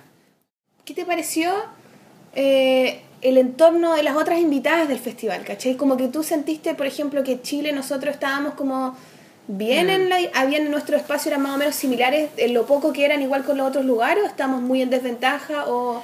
¿Cómo, ¿Cómo era la dinámica en todos los países? ¿Es similar? O Mira, no? yo, yo creo que allá había muy buena gestión, la burocracia estaba muy bien, bien hecha. El papeleo, todos los documentos. De hecho, yo necesitaba documentos como para pedir permiso de mi trabajo y las chicas inmediatamente me escribían, me mandaban los papeles o siempre a través de mail, paso a paso. Hubo mucho acompañamiento en, en el viaje de todas. Y también teníamos traductores cuando dimos la charla. Ellos tenían un mapa de Latinoamérica en una exhibición y si tú eras de un colectivo de fanzines, de historietas, tenías que ingresarte ahí para hacer un registro. Entonces estaban muy preocupadas de la historia, que no se perdiera la historia de la historieta hecha por mujeres. Que de repente, como cuando nos invitaron a nosotras a hablar en la blog sobre mm, el cómic, las comiqueras, nos decían ya qué se siente que la historia del cómic sea masculino. Y yo de hecho no conozco la historia de la historieta hecha por los hombres porque no leo esa historieta, conozco la que hicieron las mujeres. Pero no hay un rescate acá de esa historieta. Sí, Claro. nosotras nos conocemos entre nosotras, pero se va perdiendo. En cambio, allá hay un rescate, invitaron a historietistas emblemáticas, Hay a personas gente preocupadas de hacer ese trabajo. Claro, Claro. claro, que ya llevaban seis años las chicas de Lady Comics, tienen una página web también, ladycomics.com, creo que también en Facebook, en Twitter, en todas las redes sociales. Y, y me gustó eso, que haya estado tan ordenado. Y también había diversidad porque tenían a, a gente que se autogestionaba vendiendo fanzines, tenían una feria ahí de historietas y todas estaban hechas por mujeres. ¿Y el público que asistía eran solo mujeres o también habían hombres? Era, era mixto, pero la invitación era, este evento lo organizamos nosotras, ustedes pueden asistir a escuchar, no era separatista como pasa a veces en algunos eventos feministas donde no se dejan ingresar hombres, que Claro. por un tema de seguridad más que, como dicen, no, son los nazis, ¿qué pasaría si fuéramos negros? Si los negros se organizan, bueno, no negros, los afrodescendientes se organizan y no dejan entrar a los blancos, nosotros entendemos. Porque son años de violencia, acá se tiene que entender cuando las mujeres lesbianas hacen un evento y son separatistas, no dejan entrar a los hombres. También se tiene que No, y entender cuando lo hacen antiguamente era un poco porque las mujeres no podían opinar libremente cuando andaban con el, la pareja. por Claro, ¿sí? también. Sí, Claro, pero era muy diverso. Sí, era muy diverso. Mucha gente trans que Pero yo hacía también a veces lo digo, te lo pregunto porque también siento que independiente de que dejen o no dejen entrar a los hombres, a veces a los mismos hombres no les interesa. Y Claro. se sienten ellos antes así como, Sí. ah, no, no, esta weá es de mina. Pero los hombres Claro, que femi- fueron, feminazi. Es rosano, la weá Claro. pero los hombres que fueron estaban súper abiertos a escuchar. De hecho, Ya. nos preguntaban mucho, no, eran heterosexuales algunos, otros gay, otros bisexuales, entonces había mayor diversidad que los eventos a los que uno suele ir que están organizados por hombres. Yo creo que como lo semejante con lo semejante, pues si lo organizan los hombres llaman esa energía. Claro. Si lo organizamos nosotras llamamos gente que está interesada en nuestra estética, que es Claro. distinta. Y tenían ferias donde podían Claro. vender sus trabajos, Sí, mostrarlos. de hecho nos- yo igual pude vender mis cosas, pero ah, tenían una vendedora exclusiva y que, te- que gestionaba eso, nosotros no, no, no estábamos atendiendo un puesto. Ya. Y me tocó también filmar fanzines, y así Mm. como que raro filmar un fanzine, y también pensaba, ¿quién va a, hacer- va a venir a filmar fanzines? Y había gente que conocía mi trabajo y, y estuvo ahí conversando conmigo, comprándome la historieta. ¿Y te hablaban, en- ¿y te hablaban en portugués? Claro, sí, al principio no entendía nada, pero puse mucho empeño y si me hablaban lento entendía. Y Sí, yo porque se entiende un poco. Claro. Y sabéis que ellos hablan harto español. po, Porque Sí, sí, pues no pues, les queda están otra. solo en su Sí, idioma. sí, porque es como una isla el portugués ahí, con toda Latinoamérica hablando en español. Pero sí se entendía, si uno habla un español genérico y lento, ellos comprenden súper bien. Oye, y qué emocionante igual, ¿ah? Que, que, y aquí dibujante, que tu trabajo se... sí, que, que, que cachían locos de que allá. llegue a otros que- países. Bueno, es que así el ¿Y, Claro. qué, y, qué- y tú, por ejemplo, de las niñas que fueron, ¿admirabas alguna? ¿Fue como emocionante conocer alguna? ¿Cómo fue esa Eh, onda entre bueno, quería, mismas como quería autoras? conocer a las que organizaban Lady Comics, más que nada por eh, la gestión. A la jefa quería y tú conocer al tiro. Claro. Yo quiero a la jefa al tiro. ¿ah? Sí, es que, es que es muy buena la energía que invierten, es como de ¿Tenías ganas de calidad. hacer weas así? Sí, es que encuentro que es de calidad porque la página es buena, la gente que dibuja también es como comprometida. Pero si ella es la creadora de Sí, Tetas. Tristes. no, pero por eso mismo, como para... Claro. ¿Cachai? Ellos también tenían una revista ya de, de comiqueras que se llamaba La Periquita. La también Periquita, hacen lo mismo, lindo. hacen lo mismo que la que la tribuna femenina y que la revista Clitoris en Argentina. Sí. Falta eso acá, yo creo. Sí, Oye, en Brasil Lu- la pequeña Lulu se llama Luluciña. Mi garota Luciña. Y son, esos son como referentes transversales, pues, la, la Lulú, la Mafalda, como que inspiraron a muchas mujeres a hacer historieta por lo que contaban ellas ahí. Pues. Uno de hecho acá ando con la libreta que que, que llevé allá para dibujar todo lo que viven en el evento. ¿Y tú cómo lo hacías para entender eh, lo que hablaban ellos? ¿Tenían tra- tra- traductoras? Eh, no, Eh, eh, para mm, de brasileño a español lindo, no. Katy, qué linda la. Hoy podríamos sacarle fotos para después Sí, mostrársela. saquémosle, Ya. hagamos un video, po. Ya, pero sabes que los videos los traté de subir al blog. Subí los últimos, Y es pero muy difícil. Es que son muy pesados, Son muy. Es que subí a YouTube y ahí subí el link nomás al blog. Es que no, no tenemos canal de YouTube. Ah, Yo tengo un canal de YouTube. Ya, sí. bueno. Bueno, ahí, Bueno, sacamos fotos, pues, y ya. Bueno, de lo que hablaban las chiquillas, yo iba notando como las palabras que me resonaban, por la falta de temas de género en la historieta, de voces femeninas, de tomar un rol educativo en la producción de la historieta, eh, hablaban de la, lo difícil que es la propaganda de, de la historieta femenina o hecha por mujeres, también hablaban como de referentes genéricos como Sailor Moon, de esas chicas empoderadas que eran súper poderosas, y había mucho, mucha diversidad en Sailor Moon también. Creo yo que nunca vi Sailor No, Moon, no, así que no ¿sabes tengo que la idea, otra vez ni yo idea. escuché, escuchando el podcast de la Fran y el Edo, Sí. eh, no, a mí me carga, o sea, no, no me llega nada, no, no, no sé por A qué. mí nunca pero me, nunca. me llamó la atención. O sea, yo, no, miento. A mí sí me llamaba la atención lo- el anime, pero para pintarlos como imagen. Pero nunca vi. No, no, yo nunca, no, no los vi ni nada y Sailor Moon era como que me causaba más rechazo que cercanía. Y escuché... Sí, además el tan flaca. Oye, pero Sol.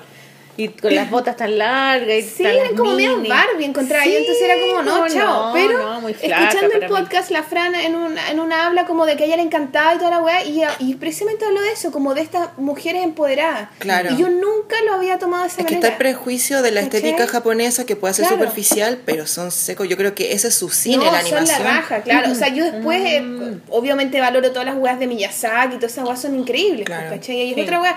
Pero en el fondo, como que yo, en el momento en que daban esa wea en la tele, ¿cachai? Yo veía Sailor Moon y para mí era una mina rubia de Claro. patas largas. y Que los eso, sensacionalistas son esos superpoderes, pero por debajo ha- hay historia. había, claro, historias individuales, cada personaje con su personalidad y etcétera. Sí, era interesante igual, bueno, las yo ahora lo pensé. Sí, sí, me gustaban harto, pero había como una competencia entre mi hermano chico que quería ver Goku y a mí también me interesaba y ver Sailor Moon, que era supuestamente más mamón. Bueno, Goku tampoco, no, ninguna vi. La bola del dragón, esa wea era como una locura. ¿eh? Pero son como cuestiones de la mm, eh, como imaginario popular, como decir el Chavo del Ocho, o la misma decir Lulú, Sí. o la ¿cuál era la otra la que lloraba mucho? Tenía la rubia. Candy. La Candy. Candy. Candy. Vi Si Ángel también. Tú a mí me Pero ¿sabes que Candy vi un poco? Pero yo creo que Ángel quizás la vi más. Ángel, no sé. Ángel, las niñas de las flores. Llena los campos de colores. y la flor está en su casa, la weona. Oye, pero qué Ya. lindo los apuntes y todo, qué bacán. Me Sí, encantó po. esa progrera, está preciosa. Ahí también estuvieron las chiquillas de Chicans, Chicks and Comics que habían nombrado tú, la Clara. La Soli Otero. y La la Soli Soli Otero. Otero. Sí. La ¿cómo? Clara, ella es Clara Lagos, ¿o no? Sí. Sí, pues Clara Lagos la que Tenían nos una mandó. exposición ahí. Mandémosle un saludo a Clara Lagos. ¿Ella nos mandó el mensaje o no? ¿En serio? No lo sé. Ay, ya. ahora. Busquémoslo, busquémoslo, ya.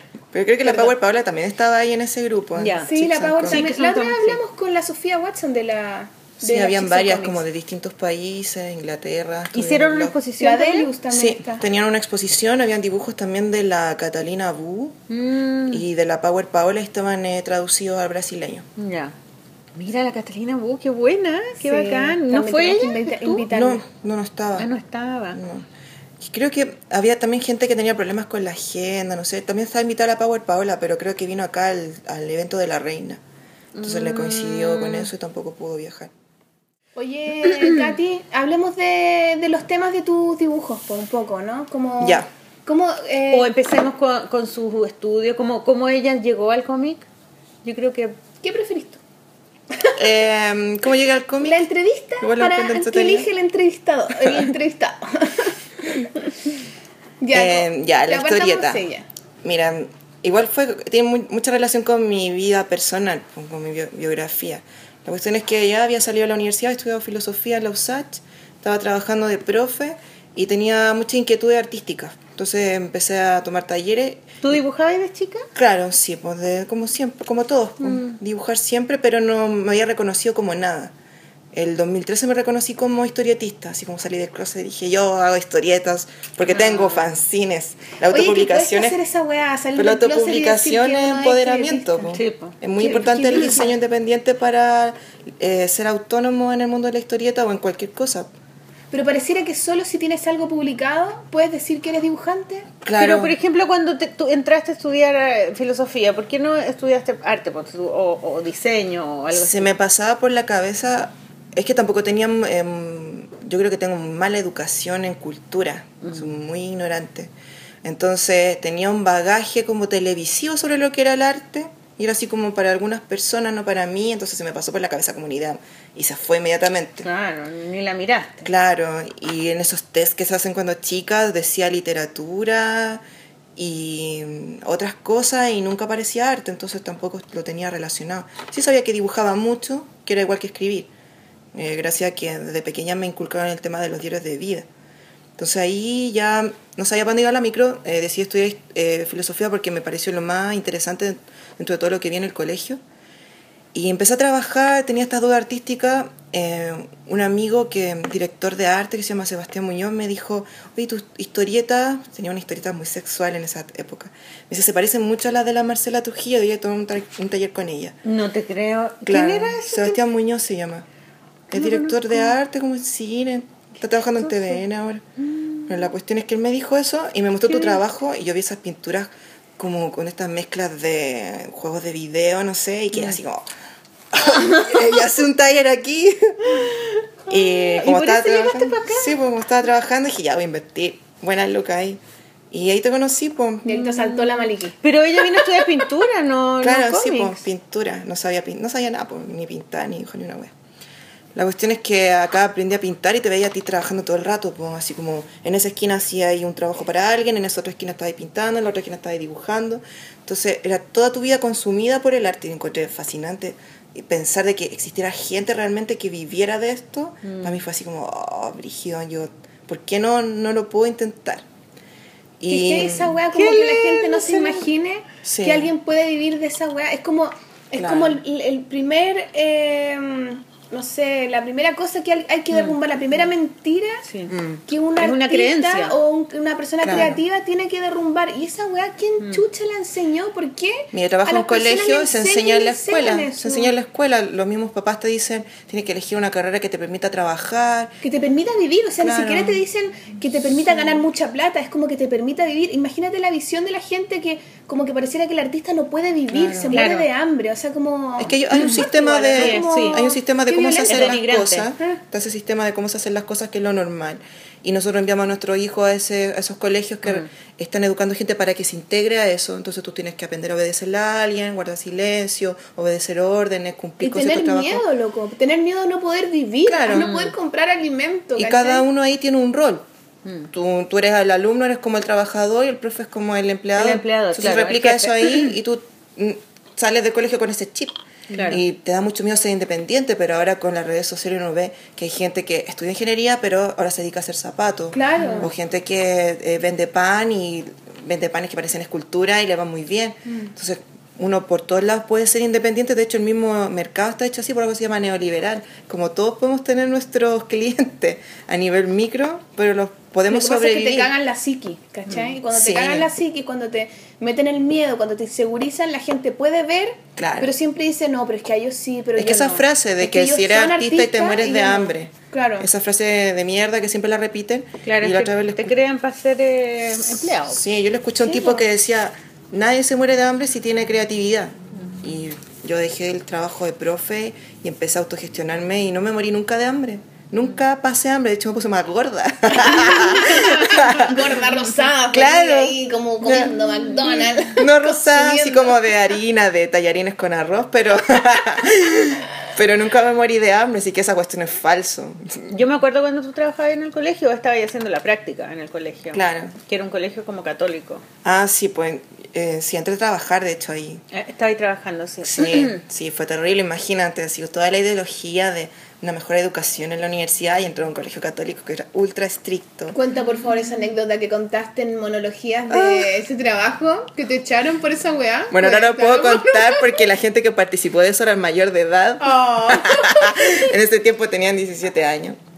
Bueno, la cuestión es que había mucha represión sexual y mi alumno, había muchos alumnos gay que me decían, profe, eh, siento que está mal, tengo que ir al doctor, mi mamá me dice que... Y más encima en un co- contexto católico. Entonces mucha violencia y tú crees que... Porque pensáis así, estás enferma. ¿Y qué curso era? ¿Qué... Eh, tercero y cuarto medio le hacía, pero estaba viendo en tercero sexualidad.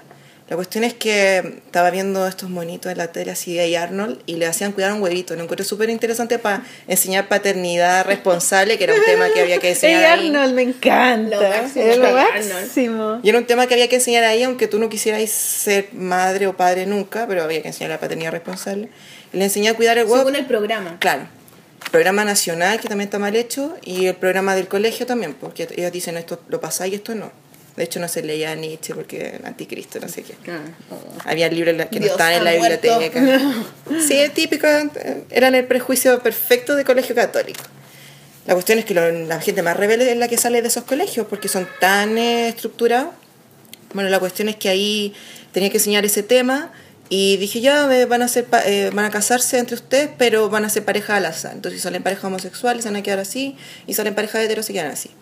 Y ahí eh, justo las lesbianas quedaron entre ellas y felices, así, vestidas de novia cuando se casaron, porque lo hice casarse con contrato, toda la cuestión. ¿Y, y las ropas se las hacían ellos? Claro, sí. Se llevaban tu... Ya, y tú eras el cura, me acuerdo. Claro, me disfrazé de cura.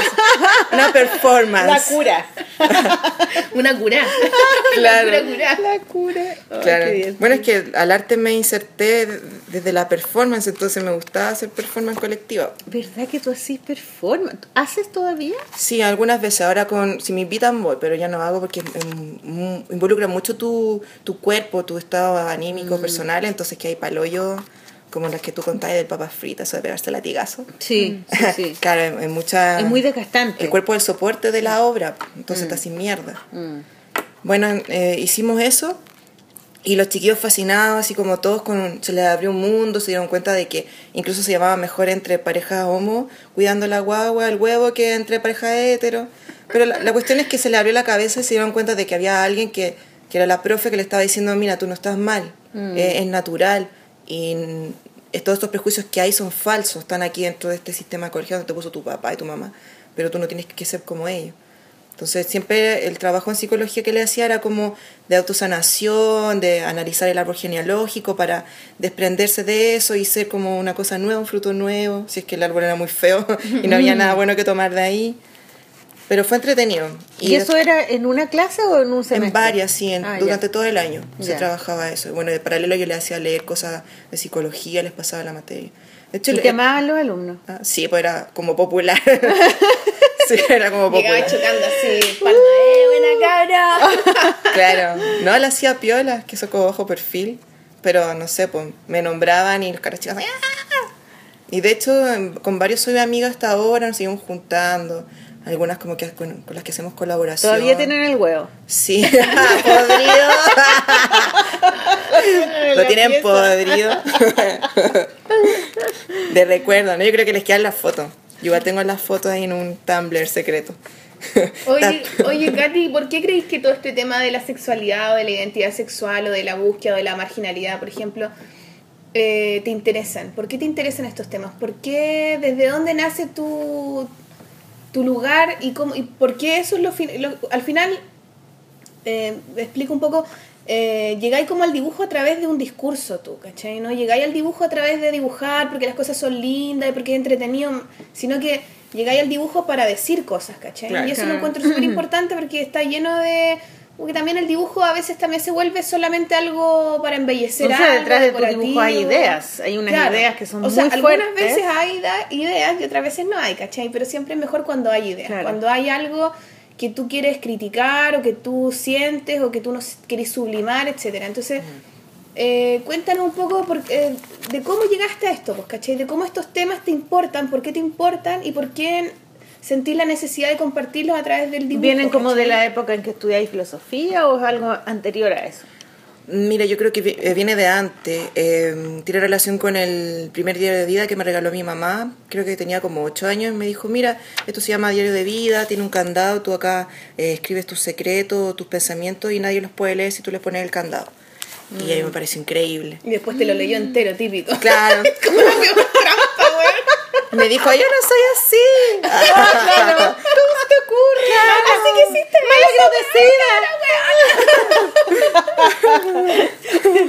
Y, esta- y el candado tiene solo una llave y ella tenía la otra. claro. Sacó copia. Quiero saber todo de tu mundo interior.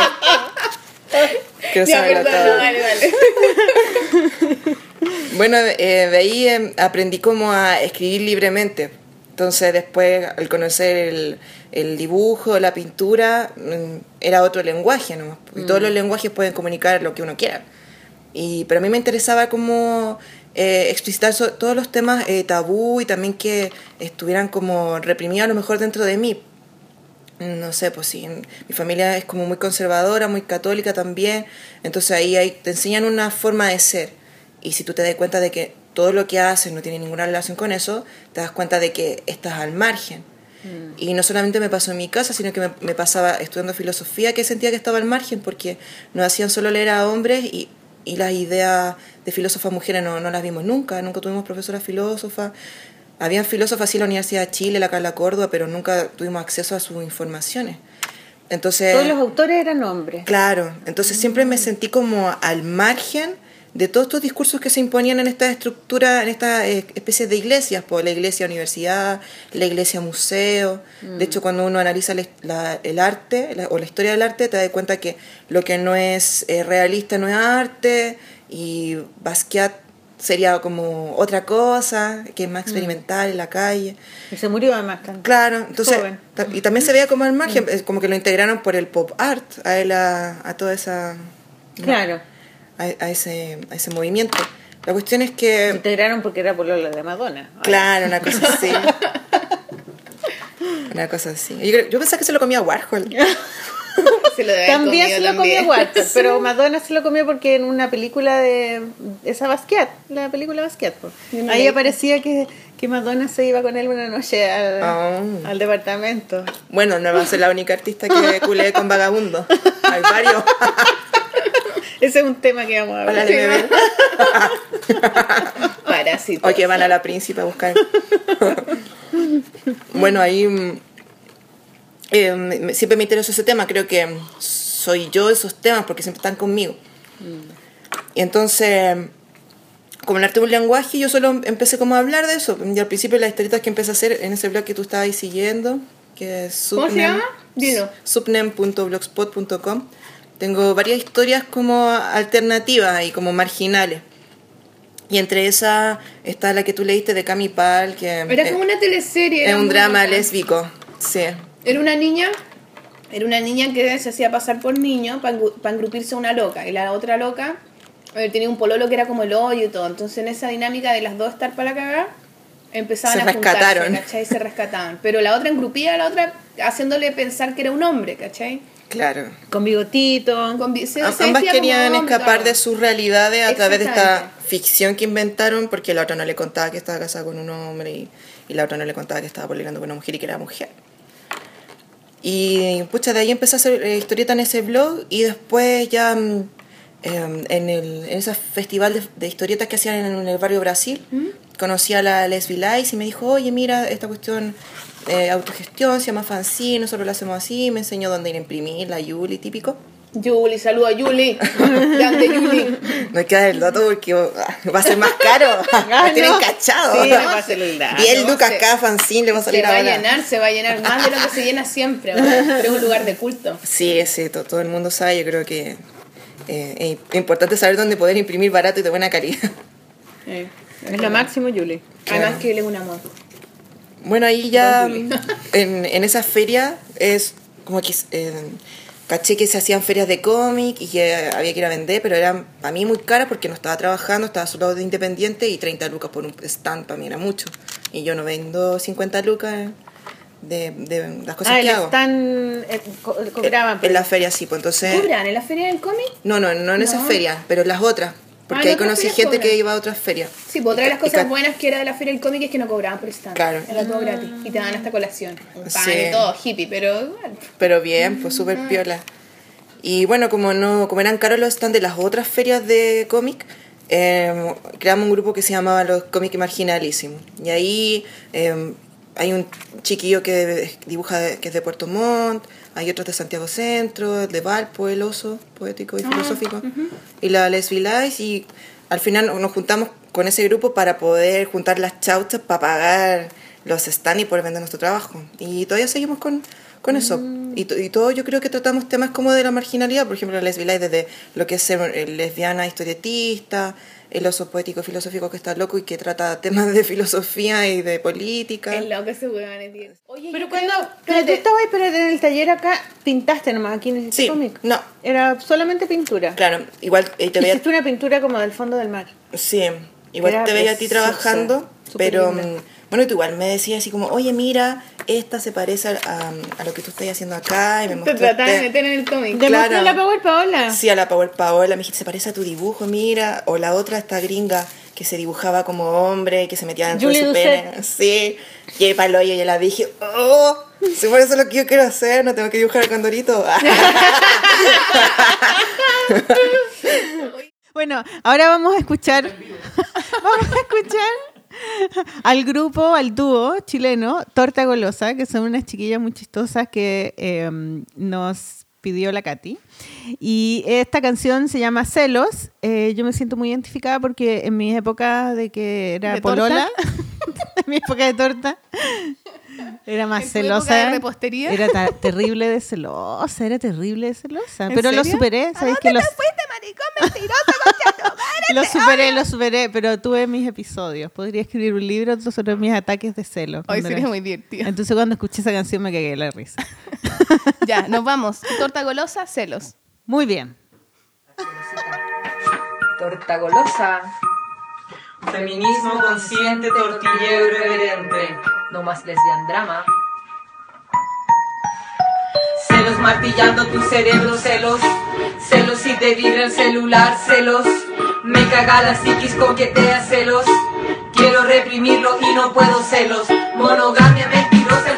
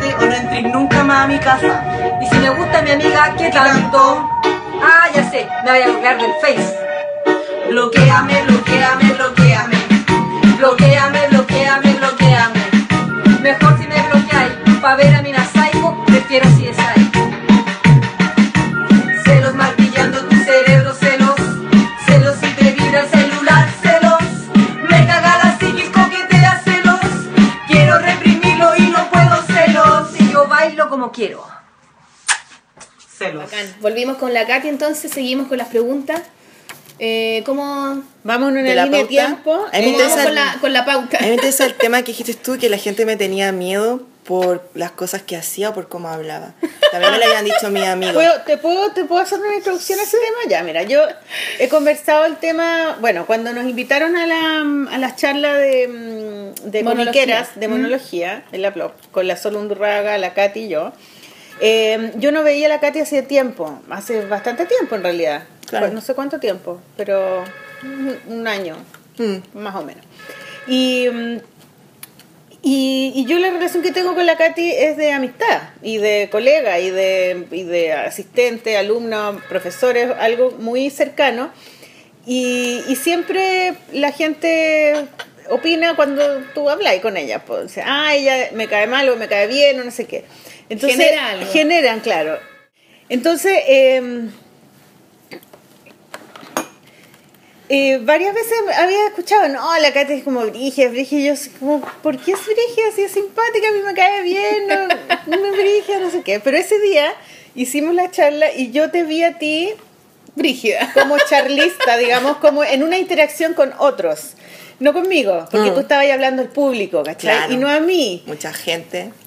Y ahí te vi realmente por qué eras brígida, pues, o sea, realmente la, eh, como lo que genera tu, El discurso. tu, tu discurso, claro. Y, y yo nunca había, te había visto dar ese discurso a mí, digamos, porque nosotros nos hemos relacionado... Nos estamos pelotando con la ya. Ah, sí. Claro. No- nos hemos relacionado siempre como muy privadamente, digamos, como muy de amigas. Sí. No hay ni un- nunca hay mucho discurso eh, entre, entre No, el discurso es distinto, cuando hay más gente se vuelve más serio. Y manera. entonces ahí Claro. era un discurso serio, muy académico y muy como...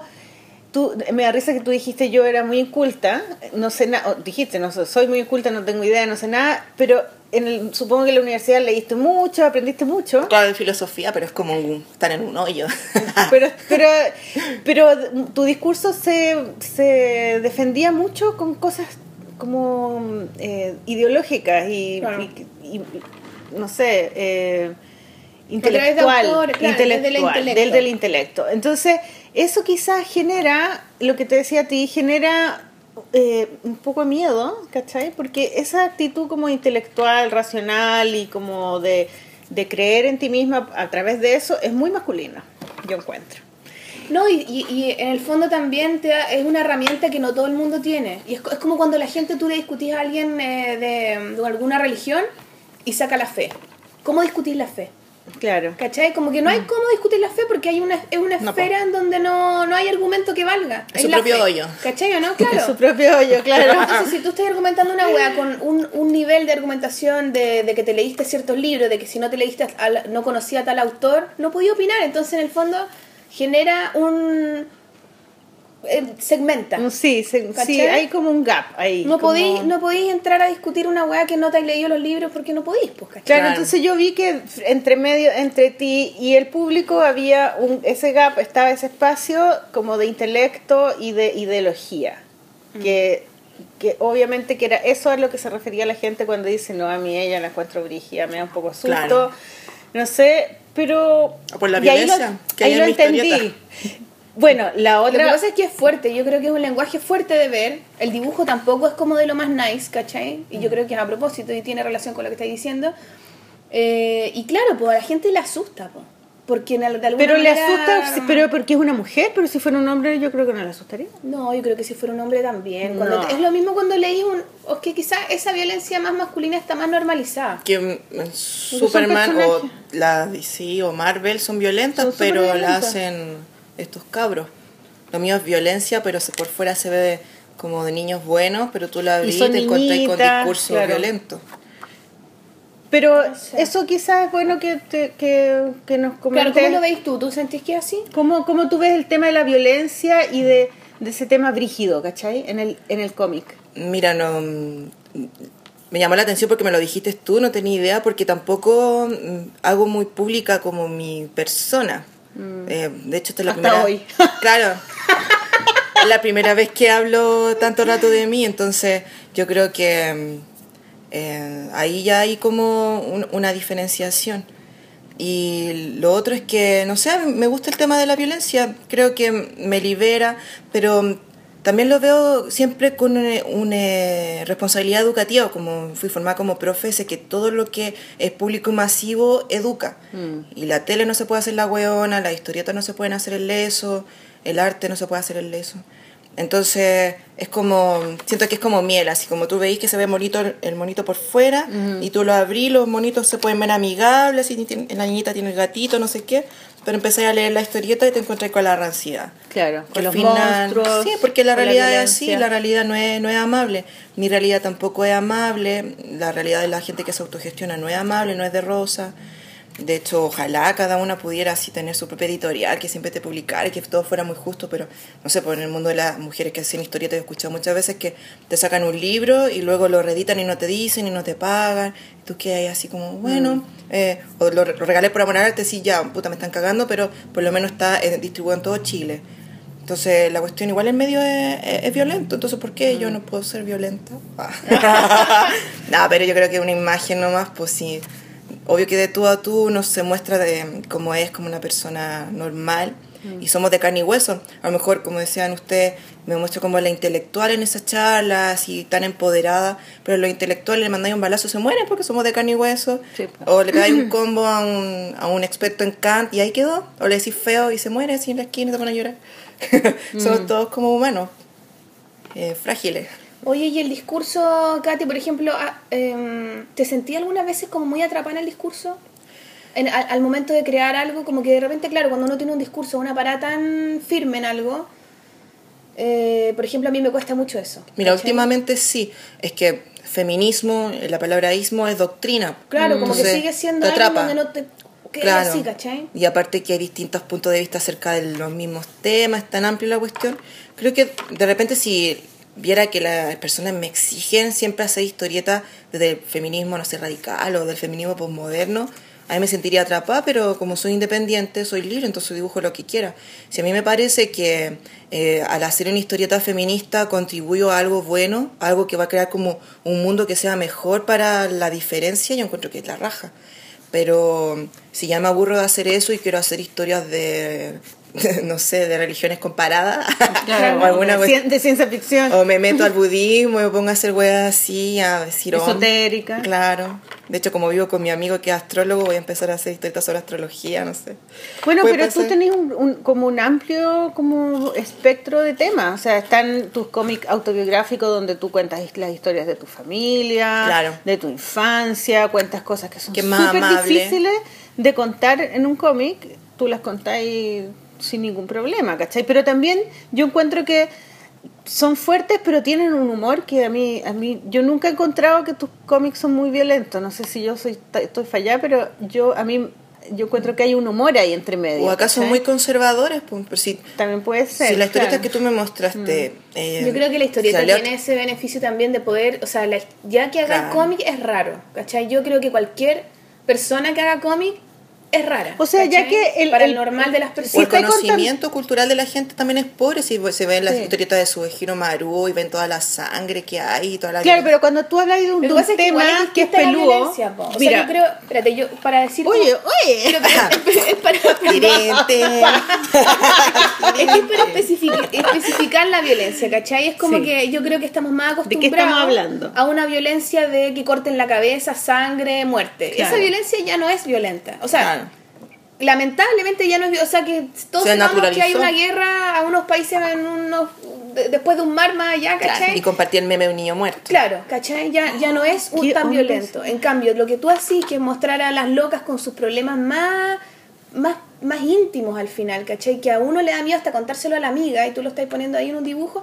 Eso, de alguna manera, no es que sea violento en un mal sentido, sino que genera eh, temor en la gente, po, Claro. porque te remueve, porque te acordáis de que tú quizá, o, o quizá lo viste, o te da nervio, o, eh, es como que, al- que está bien igual, como que o, provoca algo en el fondo, como que tú de alguna manera, la violencia es provocar, es como, buscáis un poco ser provocativa, te sale natural, te, te- que, provocar... Es que no sé si me explico muy creo que bien, como ¿cachai? cuando haces una, una comida, pues, de repente sabes que hay algunos ingredientes que van a hacer que la gente lo encuentre rico, eh, pero le estás sirviendo la idea a un plato que antes no había probado, entonces ah, sabe que es rico porque tiene esos ingredientes, entonces lo prueba, pero al final está experimentando también otros sabores que no sabía que tenía la comida metida. Entonces, como yo siento que es como un cazabó, así, te atrae a lo mejor la estética, te atrae a lo mejor el tema de esto, no sé, pues, de este fanzine del embarazo infantil, que son cuatro niñas que buscan cualquier manera de poder abortar este embarazo en base a, la noticia que hubo acá en Chile de una niña que tenía 11 años y el presidente decía, no, ella tiene que tener igual la guagua, no tiene derecho a elegir nada. Y yo hago un La chiste de tiene eso. la culpa, la típica wea. Claro, y la, el cuerpo de la niña, no sé, bueno, la ciudadana no importa, importa Mm. lo que está en el vientre solamente, que no sé, pues hay tantas visiones respecto a eso. La cuestión es que eh, pasó eso, yo hice la historieta y la- a la gente que le causa temor o que tiene un tabú con ese tipo de temas se va a sentir violentado.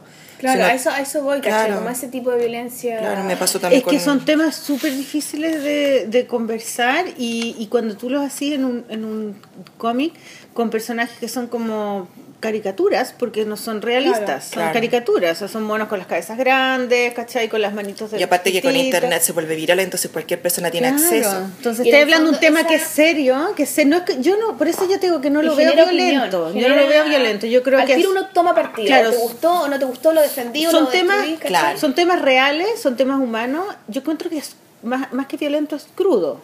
Claro, pero que, ahí va. pero Es que al, mezclar- pero al estar mezclado con la historieta, con esta cosa de humor, porque en el fondo un perso- una persona humana que es que es cabezona y todo es chistoso, entonces ya con ese humor de la caricatura se, se vuelve digerible y tú lo veís y, y te puede dar rechazo, ¿cachai? Claro. Como a mí, a mí me encanta, porque encuentro que es súper es súper valiente hacer eso.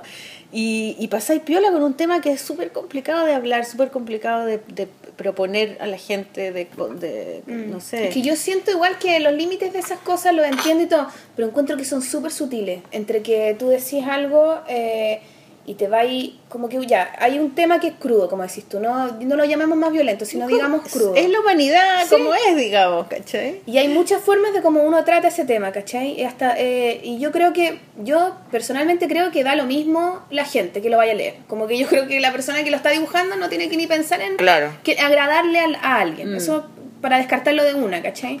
Sino yo pienso cómo, lo, cómo uno lo trata. Y ahí viene la personalidad de uno, ¿cachai? Cómo uno es, ¿cachai? Porque Sí, po.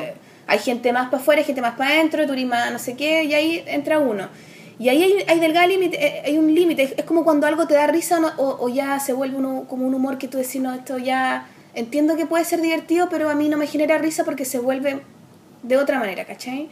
Y eso es súper personal también, de cada persona que lee lo que uno está haciendo, ¿cachai? Entonces, Sí. tiene mucho que ver con cómo es uno, ¿cachai? Tú, Sí, tú probablemente dibujáis así y así, estos temas y los tratáis de esta manera porque tú eres así, ¿cachai? Claro, y también depende del, del voyerismo del lector. Pues, por ejemplo, hay gente que no, no quiere comprar historietas sobre eh, el abuso sexual, pero sí le gustan las historias de conejitos con gatos. Entonces Claro. depende del, del lector que uno tenga. Y de la onda, o sea, por ejemplo, yo tampoco consumo de estas historietas como de superhéroes, wey, así, porque para mí eso me violenta. Ver a las locas en pelota, Mm. con las tetas gigantes, no lo veo y me causa rechazo, ni siquiera me interesa leer Claro, la historia. Que uno consume ¿Cachai? información, pues entonces si hay información que no te contribuye en nada, a lo mejor a otra gente sí le contribuye esa información porque le ayuda a otras cosas, pero si los temas no te, no te contribuyen en nada, no. Claro, no yo creo que eso, eso es lo más importante, cuando tú como autor realmente crees que lo que tú estás haciendo eh, importa, y, y te importa tanto a ti que de alguna manera le va a importar así, o ojalá así, a los demás, ¿cachai? Como cuando uno siente ese compromiso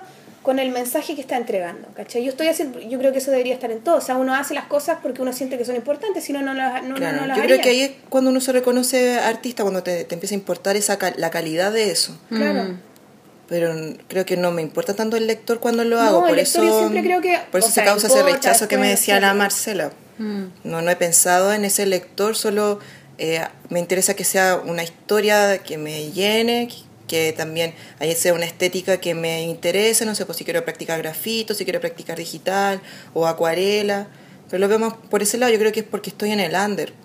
Pero a lo mejor en el caso de ustedes que ya son figuras públicas, si tú tratáis un tema que no le gusta a todo el mundo, Llena a el decir, rostro, Sol. "Ay, la Sol ya no la vamos a invitar acá porque ella trató este tema y atacó al presidente y el presidente no está pagando la feria de la reina. Claro. yo, creo, yo creo que eso nunca se tiene que perder porque yo creo que la gracia de lo que uno hace va siempre en, en el grado de compromiso que el autor está de teniendo con lo que está independencia haciendo, y también de, de lo de hecho, lo que la gente le llama la atención también cuando consume algo es como la novedad, entonces si uno se mantiene como en lo normal, Claro, vaya, Te- es- te es- traga. Exactamente, Y- entonces dejáis de existir. En el fondo, si realmente te importa tanto el público, estás condenado al fracaso al final. Claro. Es, como lo, lo No, contrario que la gente podría pensar. Y los "Ay, así esto porque a artistas que gente le gusta", trascienden ¿no? en el tiempo son artistas que se mantienen dentro del margen del arte, por eso son únicos. Y por eso- por porque eso también si no estáis haciendo, no sé, publicidad o po, no sé. Claro.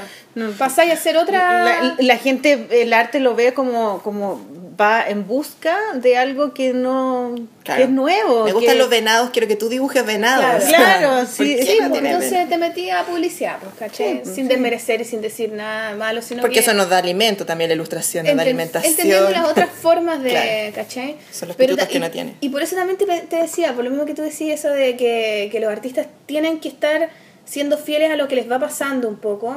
Eh, por eso te preguntaba lo del discurso, ¿cachai? Si no sentirte atrapada, porque de alguna manera como que yo siento que no hay que creerse ni a uno mismo, ¿cachai? Uno de repente pues. tiene la idea y yo digo, no, yo creo que en realidad las mujeres tenemos, por inventar, ¿cachai? Tenemos, no sé, tales derechos y deberíamos hacer tal weá, pero capaz que después yo digo, ah, mira, weá, no estoy ni ahí con ese chavo y hago otra weá, y está bien, como que yo, como que también me gusta como esta, esta gran valor de la coherencia, de ser súper así como yo tengo este discurso y hago exactamente esto y si te movís de un poco para allá. Es que mira, somos, No, porque somos no eres político, no eres un Claro, político, eres un Es que somos personas, no, somos no personas podemos más que ser la nada, ideología. ¿cachai? De hecho.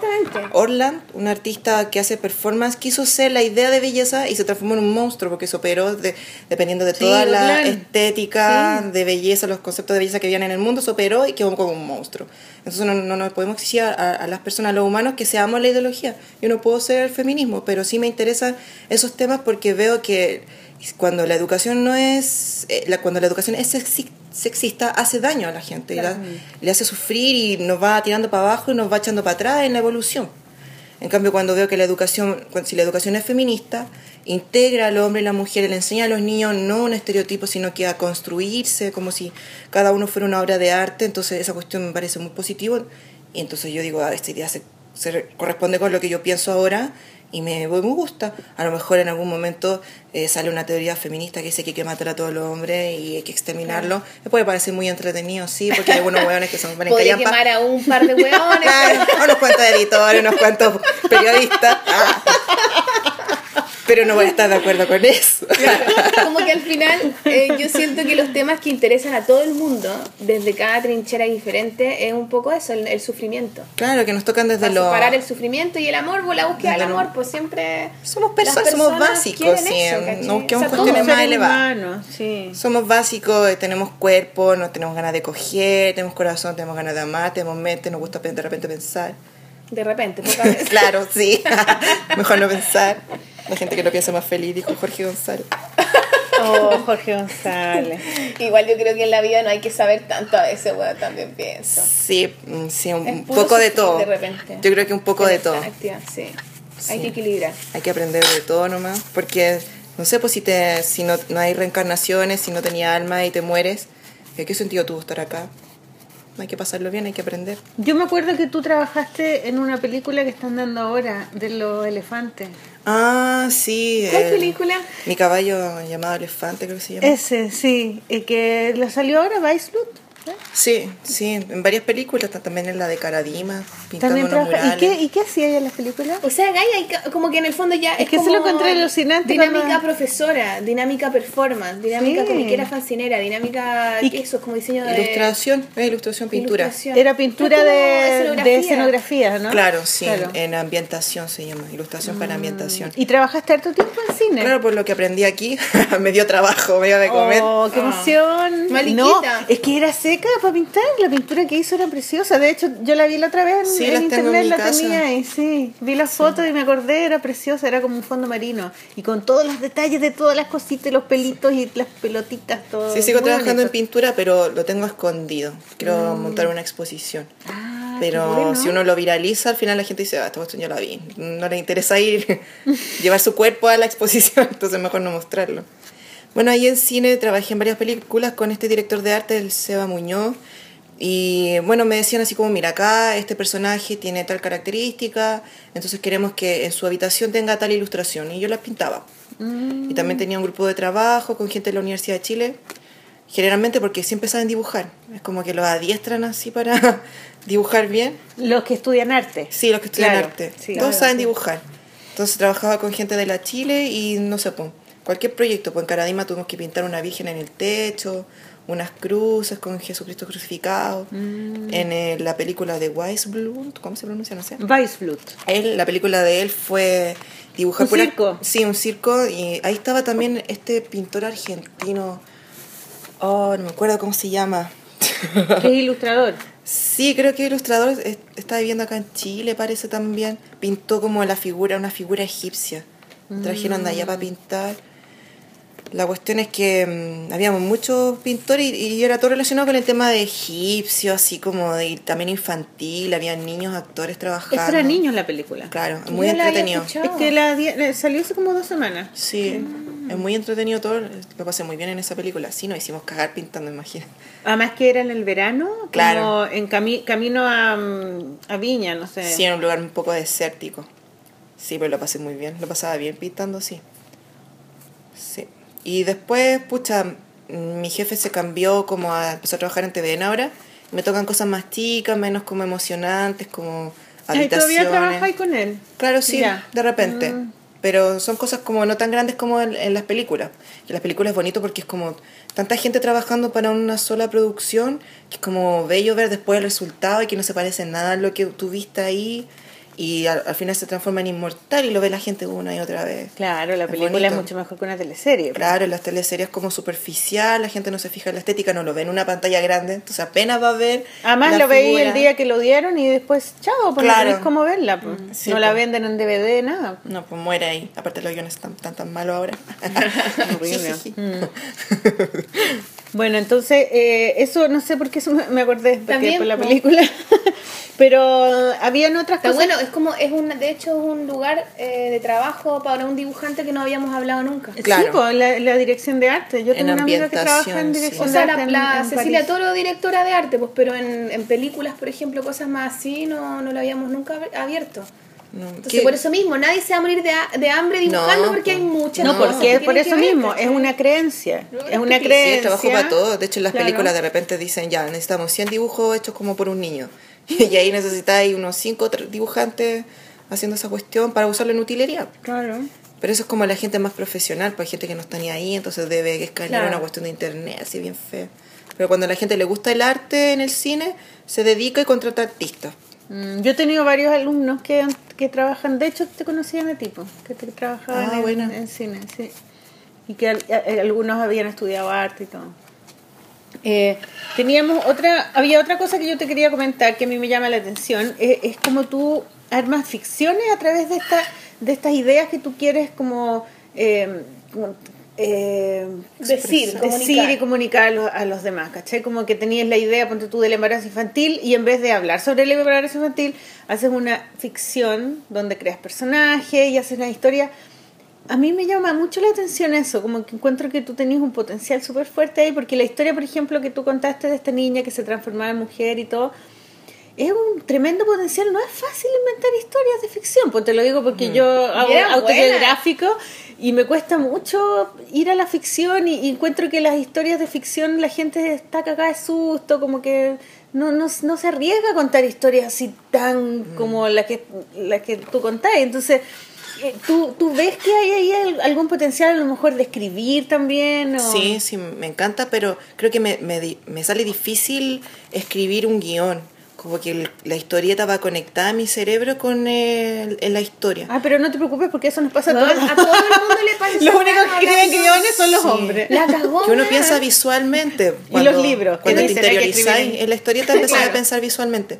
Es que si no pensáis visualmente, estáis cagados. po. Ah, sí, porque po. Eh, a- a- los gringos trabajan con muchos artistas haciendo distintas cosas en la historieta. Pero cuando tú trabajáis sola, tenés que pensar en los efectos especiales de la historieta, Claro. de una página a otra, en las viñetas, la distribución, en la... es como hacer una película, Mm. como hacer cine, pero en la historieta. Entonces, no podéis estar así como escribiendo la cuestión por un lado y se te va toda la, la interés por la historia. Es que tú me contaste una historia antes que llegara la sol. Me, está- estábamos hablando de. Eh, Ah, Dibuja o muere. Dibuja o muere. Ah, eso, y eso yo quería también meterme. Cuéntanos esa historia de cómo tú inventaste esa historia de, de Dibujo Muere. del- Ya, pero no, pero explica primero qué es dibujo muere. Ah, po. sí, eso. Ah, bueno, em, yo lo caché el 2013, el editor de La Calaquita, que es una editorial underground, eh, se junta con varios eh, amigos y gestionan el tema del dibujo muere. En una casona creo que se las prestaban, una cuestión cultural. También estaban ahí con este tipo que hace fanzines que está en las bibliotecas, uno gordito de bigote. Ah, el pato toro. Claro, con él también lo Saluda a Pato. Toro. Oye, pero Buena perdón, onda. voy a ir al baño y vuelvo al tiro, ¿eh? Ya, vaya nomás. No, pues se va a enojar por la descripción. No, relajado, Pato Toro se caga la risa. Bueno, con él organizaban el evento y lo caché por internet y me inscribí. Po. Hay caleta de eventos de ese tipo, de dibujar, de juntarse a dibujar por mucho rato, muchas horas, en distintos países. Hay Claro, cachado que sí. es como algo muy común. También es una copia de Y los gringos. sí, ¿es Creo que se le ocurrió un, un tipo, no recuerdo su nombre, que decía, ¿cómo puede ser que nosotros produzcamos tan poco? Tenemos que aprender a producir más. Entonces inventó este evento de dibujar un cómic durante 24 horas de 24 páginas. En el mismo momento, entintar, dibujar y hacer el guion, toda la cuestión. La, la cosa es que me invitaron. la raja igual porque te obliga a sacar un proyecto. Sí, po, sí, de hecho la. Power Paul igual tenía un... Sí, pues la loca en la entrevista que le hicimos nos dijo que ella sacó un poco un libro a través de esa wea, pues. O sea, Claro. una primera historia de un libro. Sí. La raja. Ya, volví. Eh, uy, salió un olor, loco. Ah. Nada que ver. De hecho, no, Los vegetales mejoran la digestión. no quise tirar la Cierra cadena la puerta, porque- como ahí. que son pesadas. ya, bueno, encuentro que esa historia es demasiado buena. Ya, dale, dale, pero cuenta ya. Entonces Ya. te inscribiste. Me inscribí, fui, a- habían creo que tres mujeres. Eh, ¿Y cuántos hombres? Mucho, debe haber sido como 20 más. La cuestión es que ya era, empezó la... que ir, weón, deberíamos ir a alguna de esas weas. Sí, organizar un- una de ustedes, pues, me parece entretenido. Sí, un evento de la polola, dibujar con la polola. Oh, sería Durante bacán. 24 horas. Sí, 24 horas aguantando a la polola. ch, No cualquiera. Bueno, nomás los, me los voy. gallos estos son súper buenos para autogestionarse, entonces la cuestión estaba bien ordenada, ya todos dibujando. Y mm, empezamos a las 2 de la tarde y terminó. Yo terminé a las 10 de la mañana del otro día, estaba hecha pico. A las 2 de la tarde, o Sí. sea, durmiendo todo el rato. Y les dan comida, tenían que llevar Despiertos, sí, comida. ellos tenían Va, comida. sí. Nos, co- nos cobraban como un precio de gracia para tenernos comida y para Pero, estar tenía, bien. pero estaba ahí, tenía cama y todo eso. No. Sí, pues habían camas, pero yo no dormí, porque si dormía no terminaba. La cuestión es que ya empecé a dibujar ahí y en ese Pero igual- evento igual hueveáis, o sea, me agarró igual una enfermedad en la la chela. mano. así, ¿no? Me salió un quiste acá. No, una tendinitis, ¿En serio? Sí, son un quiste sí, y me dio atrapamiento del túnel carpiano, que se aprietan los tendones, entonces la mano te duele todo esto. Oh, pero bueno. Pero yo creo que es la consagración. Ahora eres dibujante. Estoy hecha pico. Pero eso te pasó al día la siguiente. virginidad ahí. En ese, en ese evento sí. Al día siguiente ya tenía los síntomas, toda la cuestión. Oh. Oh, Así Es que, no es para cualquier pollo. wea dibuja o Y es muere, dibuja o, o, o ten un- una cuestión Pues se llama así, pues dibujo muere. Oh, qué heavy. Y, y ellos no, ellos deberían saber eso, ellos saben que Creo que les producen- conté, pero después, que después vi los, No, pero no es los como que estragos. produce necesariamente eso. No, depende a mí me pasó persona. por no eh, cuidarme, porque debería haberme detenido en algunos Debe- momentos. debiste haber descansado. Claro, pero el, Después los estaba- demandó, les pa- le pagaron la, la clínica alemana, weón. Nah, somos amigos y son gajes del oficio. De hecho, Sí. todo lo que uno hace cuando te lanzáis al arte es como tirarte al vacío, entonces no importa si se muere. Y es muy común en los dibujantes tener ese tipo de weas, hay que cuidarse. Sí, pues, sí, que no nos dé artrosis nunca, Dios. Ahora creo en ti para que no me dé artrosis. Hay que descansar, hay que descansar. Mm. Sí, De bueno, la cuestión es que Y ahí... cuidar las posiciones también. Mm, sí, cachado, yo de repente estoy cuerpo. dibujando y siento que estoy toda tensa así porque tengo que terminar y, y concientizar esas cosas. Claro, yo tomo flores para esa cuestión. Sí. Que relaja todo el, el sistema nervioso y entonces estoy dibujando como seda. Así. Claro. buena. Bueno, ahí eh, em, de, cumplí el desafío, terminé la historieta de 24 páginas, la hice con lápices de colores. Nadie había hecho una con lápices de colores antes, porque para ¿Con se hacía palo? Acá. ¿Y de qué se trataba la historia? Eran eh, dos niños que quedaban huérfanos solo en la casa, que tiene relación porque justo en ese año me fui a vivir con mi mejor amigo y ahora vivimos juntos. Ya. Entonces eran dos niños que quedaban abandonados en la casa solos, no tenían papá y tenían que buscar maneras de autosubsistir. No tenían plata, estaban pobres. Entonces el hermano mayor era muy sórdido y se le ocurría como matar animales y con la carne hacer carne molida y venderla. Pero él no lo iba a hacer porque él gestionaba el negocio, entonces mandaba a su hermana. Y la hermana eh, no estaba ni ahí con matar a los animales, pero tenía que hacerlo porque la- el hermano se lo ordenaba. Y ella iba a matar a las mascotas, les ponía como un gas para que se durmieran y los descuartizaba y los llevaba a la casa. Y resulta que no les funcionó esa empresa porque era muy arriesgada. ¿Y qué animales eran? Perros. Mascotas, sí, mascotas de la casa. Entonces la niña iba como desnuda a las casas porque supuestamente cuando uno entra desnudo a una casa los perros no te ladran. Entonces iba desnuda a las casas. ¿Laura? Eso lo leí por ahí. no sé si será verdad. No entraba desnuda a una casa. Te puedes morder el foto de una que se mueve. claro. No. Hay salido, hay salido desnuda de alguna casa. no me dejan dormir estos maricones. Después me echan.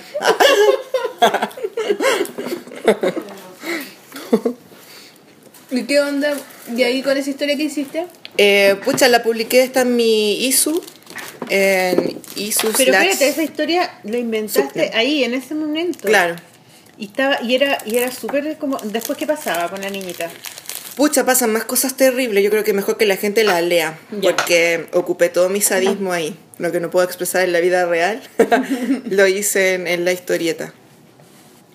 Pero no, no termina bien. Pero era entretenida. De hecho, habían unos dibujantes que me decían, pucha, yo vi tu historieta, no la quise leer porque es estética, tan de minita. Típico que... ¿Te decían eso? Sí, po. pero no ellos los que organizaban, sino que otro tipo. No lo voy a nombrar porque tú dijiste que te caía mal.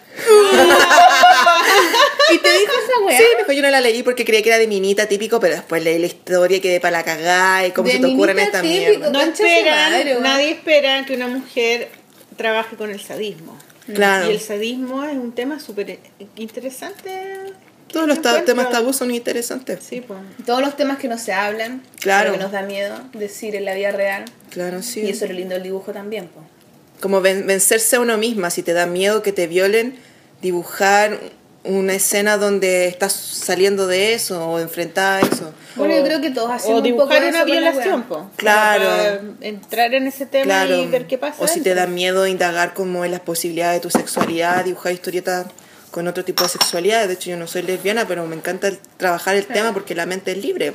Y porque también te permite entrar a ese lugar sin necesariamente entrar Claro, realmente, ¿cachai? solo pensando. como- claro. No me corresponde esa lucha, pero tengo Fantaseando cabeza. la. Ah. Oye, Puedo perfecto. reflexionar. Eso, yo, eh, eh, ya sé mi futuro, la ficción, inventar historias. Entretenida esa weá. Además que me encanta la literatura, me encantan las novelas. Claro, podría inventar una historia con todos esos cuadros que pintaste de ficción, todo Sacarle eso. un rollo. como que fuera un, una ilustraciones de una historia más grande. Buena idea, voy a hacer eso. ¿Por qué no nos decís que se, que, en qué estáis ahora? ¿O qué es lo que te gustaría hacer en el futuro? ¿O cómo te imagináis un poco? Porque yo creo que también has tenido toda una dinámica de avanzar súper desde ya, de ponerte la feria de la weá de Plaza Brasil, como en una telita, conociste a estos chiquillos, a la Les Vilais, al oso filosófico, etcétera, armaste como una- un colectivo, después convocaste entre medio haciendo todo tu fanzine y todas las historias, ¿cachai? Después convocáis, asiste las tetas tristes, te encontré con todas otras personas también que están en la misma que tú, Claro. después te invitan a, a ahora A a Brasil. Brasil. ¿cachai? O sea, como que hay tenido un, un avance súper así progresivo, ¿cachai? Desde, desde tu lugar, desde tus temas específicos, sin en el fondo transar tu discurso, ¿cachai? Como súper precisamente por lo que tú eres, ¿cachai? Claro, Llegando a este sin lugar. entregarle eh, tu trabajo a O sea, nadie, a ninguna editorial. Claro, desde la misma marginalidad hacia lo, entre comillas, popular, ¿caché? Como que no popular, popular, yo creo que nunca el cómic, no sé, sí, es popular a veces, pero, pero ¿me entendís como Sí, desde que se tu vea, trinchera logré visibilidad. Has logrado una Sola. visibilidad, ¿cachai? Con Claro. tus temas, con tu... Con tu, contigo misma, digamos, ¿cachai? Como, ¿qué es lo que te imagináis después, ¿cachai? Como, Mm. ¿te imagináis siempre en los colectivos? ¿Te imagináis después editando alguna vez un libro con alguna editorial? Mira, ¿O tú me- misma autopublicando? Me reconozco artista, me asumo artista, entonces eh, hago todo lo posible para eh, seguir mi esencia. Entonces, lo que yo he visto de los artistas, que la característica principal es eh, trabajar siempre en tu obra y siempre estar estudiando, viendo otras estéticas, otras técnicas, otras formas de hacer eh, lo mismo o, u otras formas de hablar de lo mismo, porque los temas de los seres humanos como que no varían mucho, pero sí las formas en que se van reproduciendo o haciéndose. Entonces tengo mucha inquietud artística, me gustaría dibujar mejor, me gustaría pintar mejor o encontrar un estilo con el que me sienta cómoda porque creo que es como muy diverso, así muchas cosas de distintas formas. También me gustaría mejorar el tema de los relatos y, y estoy estudiando para eso, pero no sé si me proyecto mucho materialmente, yo creo que ahí puede estar el problema y se me podría perder en el tiempo y desaparecer. ¿En qué sentido materialmente? Eh, por ejemplo, un libro es un objeto material que es independiente de mi existencia. Porque si lo edito yo, el fanzine depende de mí. Pues si yo me muero, el fanzine desaparece. En cambio, si me edita un, un editor de libros... O sea, no desaparece porque No, pues yo tengo una biblioteca de caja, tengo una caja llena de fanzines ahí que ya se me está haciendo chica con todos los que tengo. Claro, pero es como la- la metáfora. po. Eh, pero en cambio, si publico un libro, ya es uno- una cuestión material, que va a estar en un lugar independiente de mí, en una librería. Ya la gente no tiene que contactar conmigo para obtenerlo, sino que lo puede ver en la calle en una vitrina. Pero igual, tú tenés tu fanzine cuando tú en esa, en esa tetería leerte. Yo lo he visto ahí. Claro, ahí, pero no O es sea, de ¿qué- venta, es pero solo de ¿qué, exhibición. ¿qué diferencia realmente sentís tú entre hacer tu fanzine? Porque yo creo que el fanzine es algo material también. Claro, sí. O sea, es, son hojas que tú... Que esto, esto todo depende de mí, lo otro dependería de otra persona. Pero tú Eh, crees que no depende de ti un libro? Eh, Realmente que el autor... tú cre- porque yo creo que siempre el libro que tú hagas con la editorial más taquilla... Es que yo, siempre depende mira, depende, del autor. dependería de mí si yo mm, voy a la imprenta y, ma- y doy el PDF. Pero depende de otro cuando yo le paso mi trabajo a ese otro y él lo administra. Entonces él va a decir, eh, mira, eh, sácale esto, ponle esto acá. Mira, no estoy en contra de eso. Digo que me falta proyectarme en eso. No lo he pensado. No he pensado ni siquiera a, a qué lector estoy dirigida. Solo sé que le interesa mi trabajo a la mujer, a la lesbiana y a los trans. Pero no sé quién es- cuál es mi lector específico, objetivo.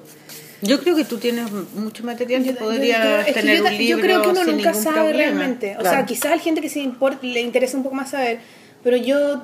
Sí, pero pensar en el libro no proyectarse materialmente, yo creo que a mí me falta eso. Poner los pies a la tierra y decir, ya, trabajemos para un libro. Igual postulé un fondarte ahora para intentar poner los pies en la tierra. Eh, también yo creo que... ¿Y te resultó la postulación? ¿Lo encontraste complicado? eh, harta burocracia. súper difícil. Harta burocracia, sí. Pero yo creo que igual era, en algunas partes era necesario, en otras no. ¿Y te sirvió como para ordenarte la idea de tu proyecto? Sí, porque te hacían verte desde un otro, como Mm, un tercero. claro, los fundamentos, Claro, los nunca me había puesto a pensar así, ¿cuáles son los fundamentos? ¿Qué, qué estoy haciendo? Y ahí como que dije, oh, ¿quién soy? No sé. No Mm. sé qué estoy haciendo, pero lo estoy haciendo. ¿Y te costó escribir eso? Sí, me costó mucho. De hecho, lo había intentado la primera vez y quedé desclas- desclasificada porque no tenía ninguna relación el texto que mandé con la historieta que mandé. Una cuestión obvia, evidente. Dije, ¿dónde estaba mi cabeza puesta cuando escribí esta mierda? Y ahora no, pues así súper concreta. Claro. Pone los pies en la tierra, toma clematis, que es la flor como para no andar en la nube. Clematis. Eh, aterriza ya. Esto tiene relación con esto, sí, y ahí lo, lo ideé. Pero yo creo que me falta eso, conexión con, la, con el planeta Tierra. Y lo, el otro proyecto que tengo es como arrendar un taller y empezar a hacer clases también, porque es una fuente de ingresos. ¿Tú haces clases? Eh, ¿Has de forma particular, sí, en mi casa, pero no es como... Yo creo que teniendo un taller ya es más fácil tener alumnos. Claro. Y porque también he visto que otros artistas subsisten así como haciendo clases a pequeños grupos, pero es una fuente de ingreso igual in- importante. Sí, Hace para poco- mí es mi, mi gran fuente de Sí, ingreso. po, la leí vida, todo va a sí. estar bien de la Power Paola y también salía ya, de- salía dibujada joven, con su Eh. taller con su amiga. Y dije, ¡ay! Es una buena fuente de ingreso, puedo hacer clase igual, no en un colegio donde me digan qué es lo que tengo que hacer. Pero Además que, bueno, tú sabes, pues, eh, eh, es más que una fuente de ingreso, es una manera de relacionarte con los demás y de, Más íntima de también. encontrar amigos, de, de, Claro. de, de conocer gente que hace cosas distintas que tú, que de otra manera... Pero de que dependa de Ya no las ti vaya a tú, conocer. el dinero. Cuando depende de ti el dinero ya tenés un poder. Además, ahí lo que es lindo también, yo creo, de hacer talleres, a mí me cuesta hacer talleres igual, yo eh, reconozco que me cuesta, pero lo lindo que tiene, por ejemplo, lo que hacís tú en particular, es como que asumí ese rol de antes de, de, de los artistas antiguos, de tener como, ¿cómo se llama eso? Que tienes como... Ah, discípulo, maestro. Claro, que eso ya no existe, que es como, tú, Claro. imagínate, tú eres la loca, la madre del cómic chileno, huevona. No hay otra huevona que uno conozca que, que haya empezado antes que tú. Te rompiste las caderas pariéndonos. ¿Cachai?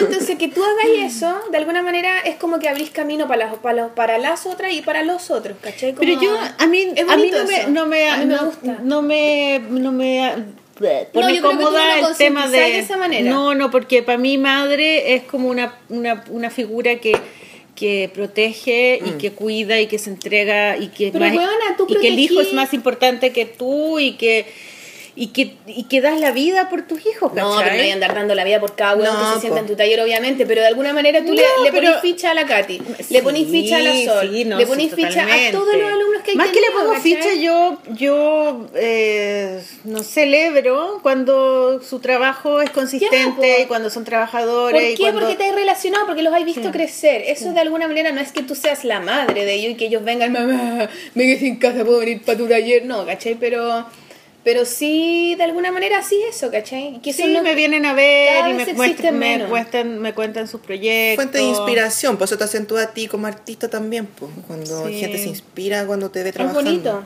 A mí a veces me gustaría, pero claro, mi taller es más chico y todavía no tengo espacio. Cuando me invitan a hacer talleres me complico entera porque me da no sé qué enseñar algo que yo tampoco sé mucho cómo lo hago. Pero yo creo que igual aprenden, porque he visto en internet varias niñas que se inspiran como en tu estilo, de una viñeta, un mensaje. Yo pienso que uno aprende por las conversaciones, Claro, preguntarse. al hacer visible ya está ahí dando una... La aso- Cuando estaba en mi taller, ¿te acordáis cuando hacíamos los, Claro. los cursos? Eran, eran estos mesones que estaban allá y, y el tema era, ya, lo que yo te enseñaba, decía, ya, hay que poner este, este color, mezclarlo con esto, no sé qué, yo te dejaba un poco sola y el tema era la sociabilidad con los demás y contar historias y uno contaba una cuestión y todos cagados de la risa, después otro contaba otra Claro. y al final era el grupo O sea, un ambiente Sí, muy po, íntimo en el taller. conversando, cagados de la risa. Y, y aprendía terapia. y cosas. Era tarea- terapia. es Que tú igual cachai harto de psicología. Que me le sacaba bien el rollo a todo y todo así como, ¡ay! Se soltaban y todo así, sí, me identifico con eso. Entonces como que nos hacíamos amigos sin querer con esa terapia de grupo. Pero es que eso me pasa siempre en mi taller. O sea, yo hago talleres una vez a la semana y siempre pasa lo, sigue pasando lo Yo mismo creo que con en- otras personas. En los nomás, talleres como de dibujo y así es porque la gente es observadora. Sí. El que dibuja observa, ¿cachai? Y Claro. se toma el tiempo de mirar la realidad. Y en esa mirar la realidad va desde mirarte las facciones para dibujarte, que tenía el pelo de esta manera o no, y, y en esa también es sacar el rollo a las personas. Por eso yo creo que en general los dibujantes tienen intereses Ah, en la filosofía, bueno, ¿eh? tienen Eso es interés súper- en la psicología sí. y en todas estas weas, ¿cachai? Porque a uno le gusta mirar el mundo. Sí, pues Y en esa mirada uno sí, la- la y entenderlo de una manera como, como un Dibujar mapa. es entender las cosas. Claro. ¿Cachai? Tú dibujas un avión cuando entendí un poco cómo funciona. Yo de hecho cuando estaba en el colegio yo quería estudiar filosofía, po, porque encontré que de todas las ramas que había, de todos los ramos que había en el colegio era lo único que me hacía sentido, un sentido como Más así allá de lo... que era trascendental, así yo en las clases de filosofía decía como, oh, qué bacán lo que me dijeron. Y comparado con, no sé, castellano, matemática. Y te enseña siempre a separarlo tanto, como si te moda. gustara filosofía es como, puta, nada que ver con el dibujo, ¿cachai? Y- Mm. Y, es todo lo contrario, ¿cachai? A mí me encanta, no sé, me encanta la psicología, güey, así también. Mm. A raya ti te encanta. Que hay harto, hay Sí. harto tiempo para pensar también cuando estás dibujando. Sí. Pues he escuchado a varios dibujantes que se ponen a escuchar documentales o charlas, porque está ahí pensando y hay un- llega un momento en que dejáis de pensar como en el afuera y estáis pensando con la, haciendo la línea, Claro. como comprendiendo la realidad con la línea. Entonces ahí ya es todo otro, otra bola y aparte tenéis que tener otra mente. No, no podemos ser tan simples tampoco para ser dibujantes. No es necesario que la gente se tenga que volver loca para poder ser dibujante, pero sí tienes que tener una, una mente más abierta. Es que yo creo que tenéis que deambular entre el intelecto, como de entender las cosas y todo, y, y lo primitivo de lo, de lo inconsciente, Sí, de que estáis ahí dibujando. Yo, yo me, me llama mucho la atención esa de estar dibujando en un papelito. Yo dibujo chiquitito, no dibujo muy grande en general. Y estoy ahí y estoy sobando un pequeño, una, una pequeña puntita con un papel. Y Sí, uno siente esa acto. textura y uno siente ese, ese como de hacerle cariño a algo, ¿cachai? Mm. Chiquitito y le va haciendo, y va creciendo y se arma un mono, ¿cachai? Y eso es una weá como muy primitiva, encuentro yo. Pero por otro lado también, para llegar a eso quizás tuviste que darte una vuelta en lo intelectual, en alguna otra parte, ¿cachai? Es Es que como, son metáforas. como irte po. para adentro o para afuera. Como que ¿vale? si, en- si no estáis pensando en lo que estáis dibujando, estáis eh, vertiendo en el papel una metáfora del Sí, inconsciente. eso, eso es interesante, que tú Qué que hablábamos de, claro, de la, de, la, de la ficción, porque tú hablabas de eso, de que es una metáfora de una idea que tenéis, pero tenéis que transformarla en algo que, s- que sea como digerible, digamos, ¿cachai? La- una, narra- una narración. En un lenguaje Ah. más universal, no sé. Claro, sí, porque a pesar de que uno diga que no tiene un lector específico pensado, si usamos el lenguaje español ya estamos escribiendo para alguien. Claro. Si estamos haciendo algo visual, existe solo por los ojos de los otros, pues no solo por O sea, sí, uno siempre hace, o sea, de que uno quiera publicar algo es porque lo quiere, te, te querís conectar con algo. Claro, con otra persona. No sé si directamente. Pero no para agradarle, ni no para que Claro. no para decirle qué pensar, ni no para decirle... Una conexión mental. Es- más que mental, es como yo siento que es emocional. Mm, ¿Cachai? Sí, Por ejemplo, los comentarios que nos han llegado a la polola ahora, ¿cachai? Que no, que no es como una Sí. weá que tú decís, qué, qué lindo que- y qué simple es llegar, juntarse, po- poner un celular y hablar una weá, y eso querer compartirlo con más personas. Y eso que llegue a muchas partes. Claro, y que le haga sentido. Es muy mágico. Que es como la radio. desde una weá de la emoción nomás, ¿cachai? Como la radio, pues yo- la radio lleva muchos años acompañando a la gente, de Sí, noche sobre y nunca ha muerto. Claro. A pesar de que Somos apareció la tele, que apareció el cine, que apareció eh, todo por internet, ¿cachai? Y aparte un, un programa de conversación da para hablar existiendo la radio. Sí, de temas diversos también.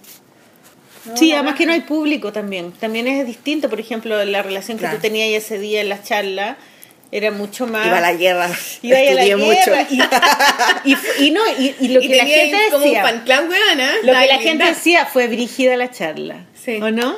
Sí, y la gente quedó con una idea como de como, conflicto. uh, ¿Cachai? Quedaron todos así como, hola, weá. No se fijaron en los pequeños chistes que dije. No, yo creo que igual fue con humor, pero, pero que, eh, que una sensación así como, como así, Claro. está pesada la weá, ¿cachai? Me no? puse en plan de profe.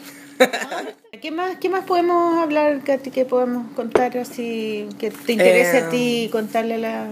Bueno, hablarle igual a la... Porque creo que hay varias mujeres que me siguen, que son historietistas o que Ah, están empezando sí, a dibujar. claro. Hablarles a ella y decirles que es, que es fácil la cuestión, es, hay que asumir que uno es libre. Entonces, si no te quieren publicar, autopublicate. Si no te invitan a una feria, inventa una feria. Si no te quieren integrar en un grupo, eh, Crea crea, tu tu propio crea grupo. propio grupo. Entonces, el- la autogestión, el diseño independiente, yo creo que son fundamentales para las mujeres. Y si lo queremos desde el lado feminista, también son súper importantes para, el- para el feminismo. De hecho, lo- todas las organizaciones feministas que hay en Chile eh, son pura autogestión y llevan años luchando y llevan años resistiendo para defender a las otras mujeres. También la- las feministas liberales luchando para que hayan igualdad de derechos para todas. De hecho, yo puedo andar en la calle sin un hombre gracias al trabajo de ella. O yo eh, puedo acceder a trabajar y no tenerme que quedar en la casa cuidando a los niños gracias al trabajo de estas mujeres que están por debajo todo el rato. Y todo gracias a la autogestión. De hecho, yo creo que nosotras también somos artistas porque nos autogestionamos. Por ejemplo, en, en el caso de ustedes, si no tienen eh, lucas, por ejemplo, para llegar a fin de mes, hacen una venta de arte, o se juntan con otros artistas y hacen algún evento, o hacen clase, tiran un taller. Estamos siempre ocupando la creatividad y eso es lo que nos da autonomía, ser creativa y, y empoderarse con esa energía que tenemos para crear cosas que convoquen a otras personas. Pues al final estamos protegidas y vivimos en comunidad. Generalmente el- la visión eh, como masculina del, del sistema que es independiente, somos individualistas, que hay que competir, pero la historia construida por las mujeres se caracteriza por la comunidad. Claro. Entonces nosotras en familia, en estas especies de grupos pequeños, estamos protegidas. Si a mí me pasa algo, no sé, pues hace poco me caí, me rompí la rodilla, estaba para el hoyo, me sentía muy sola. Ay, y ahí hiciste un cómic de eso. Sí, y, de- y ahí llegaron a gente que no esperaba, una amiga, Claudia Rodríguez, me fue a dejar comida a la casa, eh, los amigos de la Calaquita, la Nicola, me fueron a hacer comida también, me fueron a cuidar, a conversar conmigo. Entonces ahí uno cacha que formando todas estas redes Mm. te proteges también como persona. No así como que estamos blindados para luchar con... Claro, mal, una cosa, sí. una cosa es la autonomía que te libera de estar como supeditada al, al cuidado del hombre y a la plata del hombre, autonomía. Claro. Y también es el cuidado de la familia y el te- mantener no solo la familia, sino la comunidad. Claro. Sean amigos, De sean personas grupo. que estén cerca tuyo, ¿cachai? Claro. Y, y todas esas, esas cualidades que tiene la mujer que cuando las feministas a veces creen, la gente cuando, de- de- cuando habla mal del feminismo cree que esas cualidades nos sirven, ¿cachai? Y que hay que dejarlas de lado. No, pues yo creo que uno siempre las va a tener, pues eso de ser Sí. acogedora, de ser intuitiva, de ser comprensiva, todas esas actitudes siguen sirviendo siempre, ¿cachai? Claro. Pero Lo que se además... nos enseña a denostarlas como si fueran signos de debilidad. como que somos débiles y no, claro. pues esa Y es la revés. fortaleza que tenemos. La sororidad. Eh, Sororidad. Sororidad. sisterhood, Sí. se entiende más en inglés. sister. Eh, lo que pasa es que es, y es una palabra no reconocida por la lengua española porque reconoce la fraternidad, que es entre los hermanos. Ah. Pero lo mismo entre las hermanas, Entre las se llama hermanas, sororidad. Bueno, Mm. sororidad es un buen Y hay que nombre para, la sororidad. para una revista de cómic femenino. Sí. ¿Y Sororidad. hacer eso? ¿No con las tetas tristes? ¿Vaya a llegar a algo así? Mira, yo sola creo que no puedo, pero sí puedo invertir energía eh, si hay gente que se organiza porque se necesitan diseñadores, editores, eh, gente que distribuya la revista, dibujantes que quieran participar. Ya, Mm. pues chiquillas, todas las tetas tristes, todas las que se sientan con sus tetas tristes, tienen que ahí contactarse con la Katy y hacer sororidad. Oye, ¿y qué pasó con ese, en el, encontramos cuando estábamos eh, viendo artistas para la polola, encontramos el, el decálogo de las tetas tristes. ¿Era decálogo no? Era como un Ah, el manifiesto. manifiesto. Ah. Sí, a mí me encantó leer eso porque lo encontré como súper serio y como combativo y lo encontré bacán y lo leímos entre todas. Sí, es que mira, de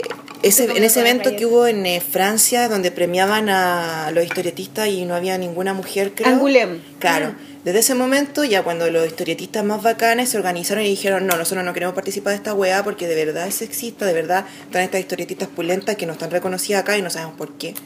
Y desertaron de eso, se organizaron las francesas, pues, como siempre, ¿Ya? y crearon como una eh, especie de manifiesto de historietistas, de mujeres que hacen cómic. Y lo tradujeron al español le mandó un correo así como, oye, bueno, somos latinoamericanas, hacemos cómic, ¿por, por qué lo Ah. publicáis en francés y en inglés?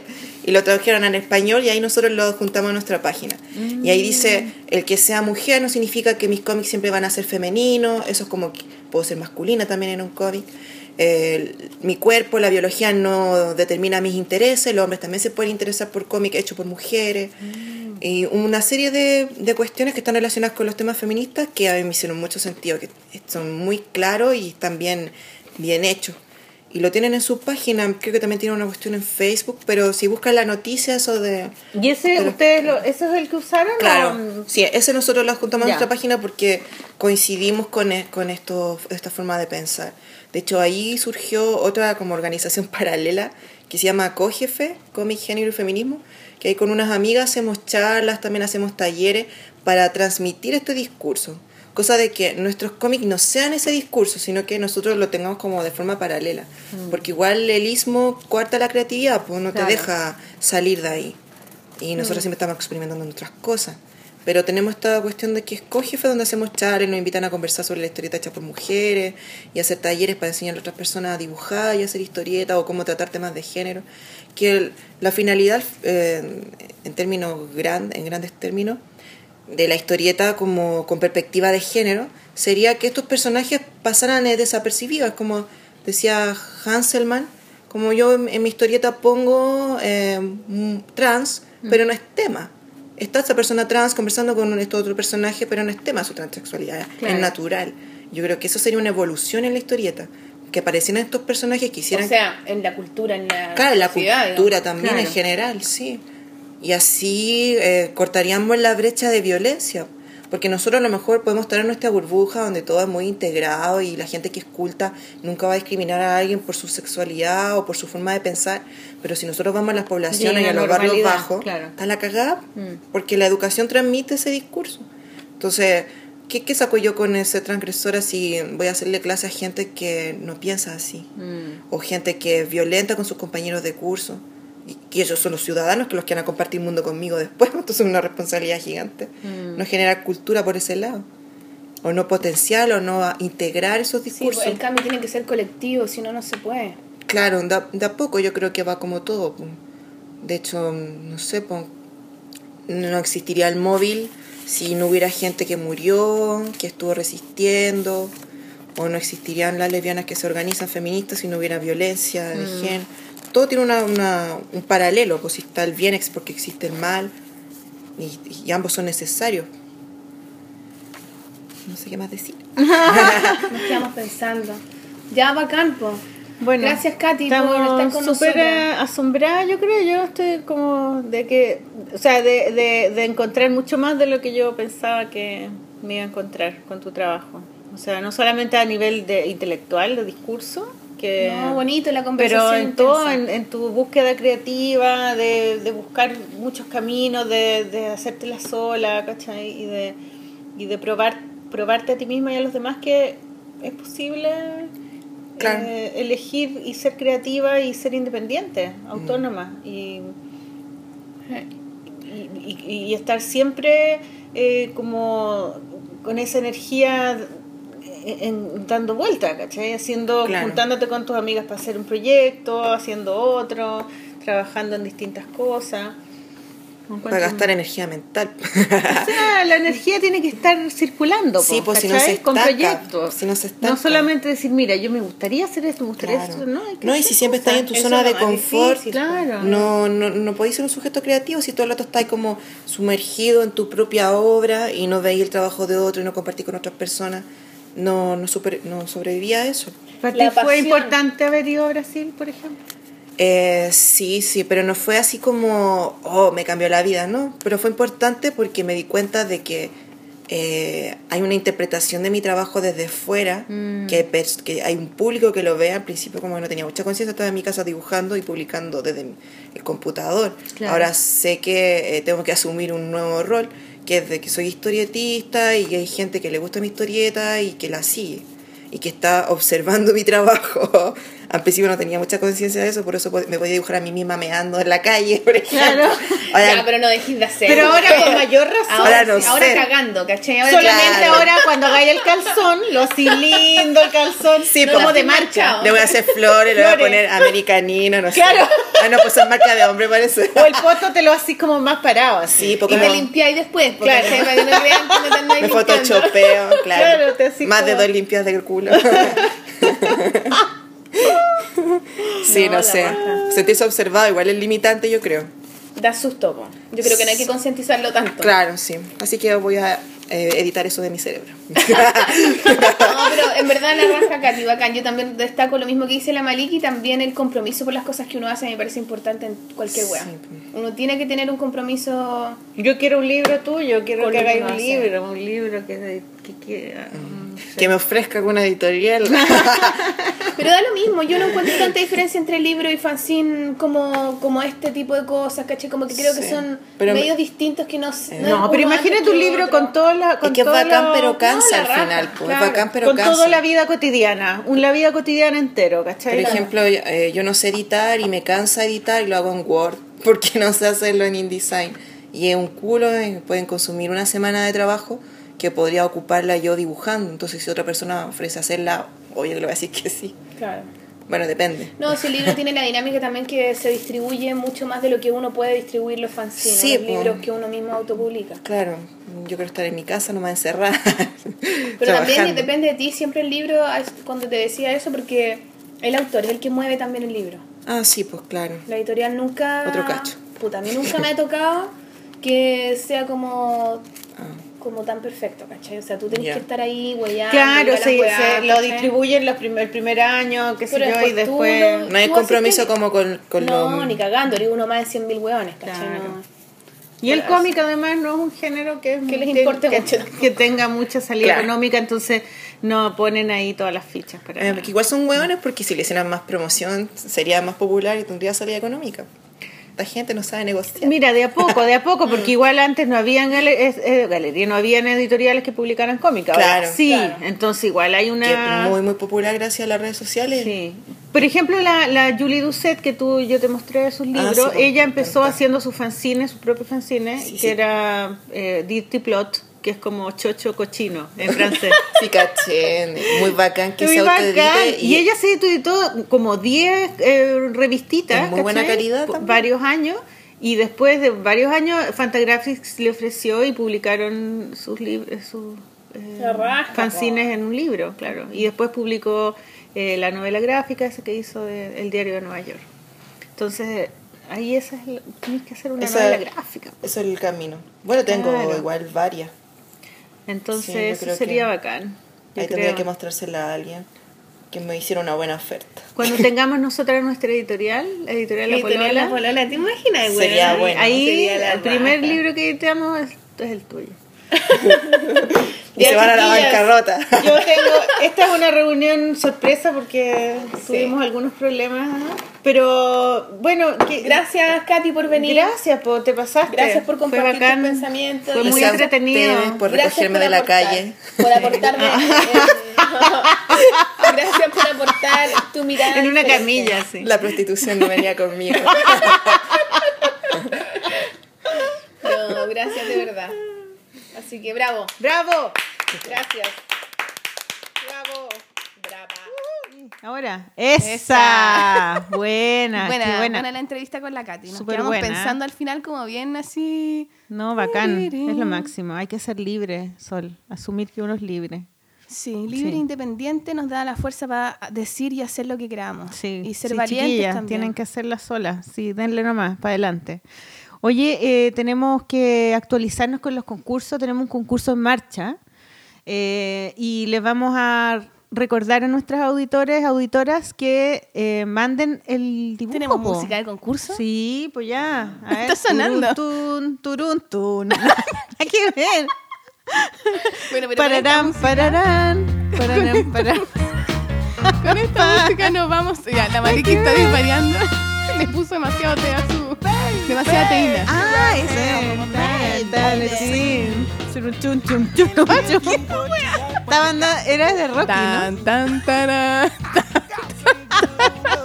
Está la wea. Ya, lo que pasa es que estoy que me meo, así que estoy variando. Mira, eh, hay un concurso que está en curso, como di- dije delante. Eh, el concurso era eh, Dibuja tu mapa emocional y está inspirado por la entrevista a Sol Undurraga, ¿verdad? La Sol Honduraga, sí. Sí. Y, y se van a ganar, el que gane, la que gane es, se van a ganar el libro de Power Paola, Todo va a estar bien de Sí. Editorial. Editorial Catalonia. Que nos Gentileza regalaron. Editorial Sí, Catalonia. nos mandaron de regalo, gracias Editorial Catalonia. Sí, es lo último de la Power Paula aquí en Chile, así que está súper bueno el premio y nos han llegado pocos. Nos han llegado pocos, así Siempre que se y las siempre a última hora, chiquillos, ya las basta, pilas po. porque es un súper buen regalo, súper buen regalo. Y, eh, Y, una además invitación también a, a es construirse muy uno lindo. mismo. Vamos a poner todos los mapas en Facebook, los vamos a poner en el blog. Eh, ahora vamos a tener, como estamos en iTunes, eh, iTunes. nos va a escuchar gente de muchos países, chiquillos. pues, Entonces, a vamos a, salir al internacional. Y mm, Tienen que mandar su mapa emocional a dónde. tienen que mandar el mapa emocional a lapololacomicfemenino.gmail.com. Por favor.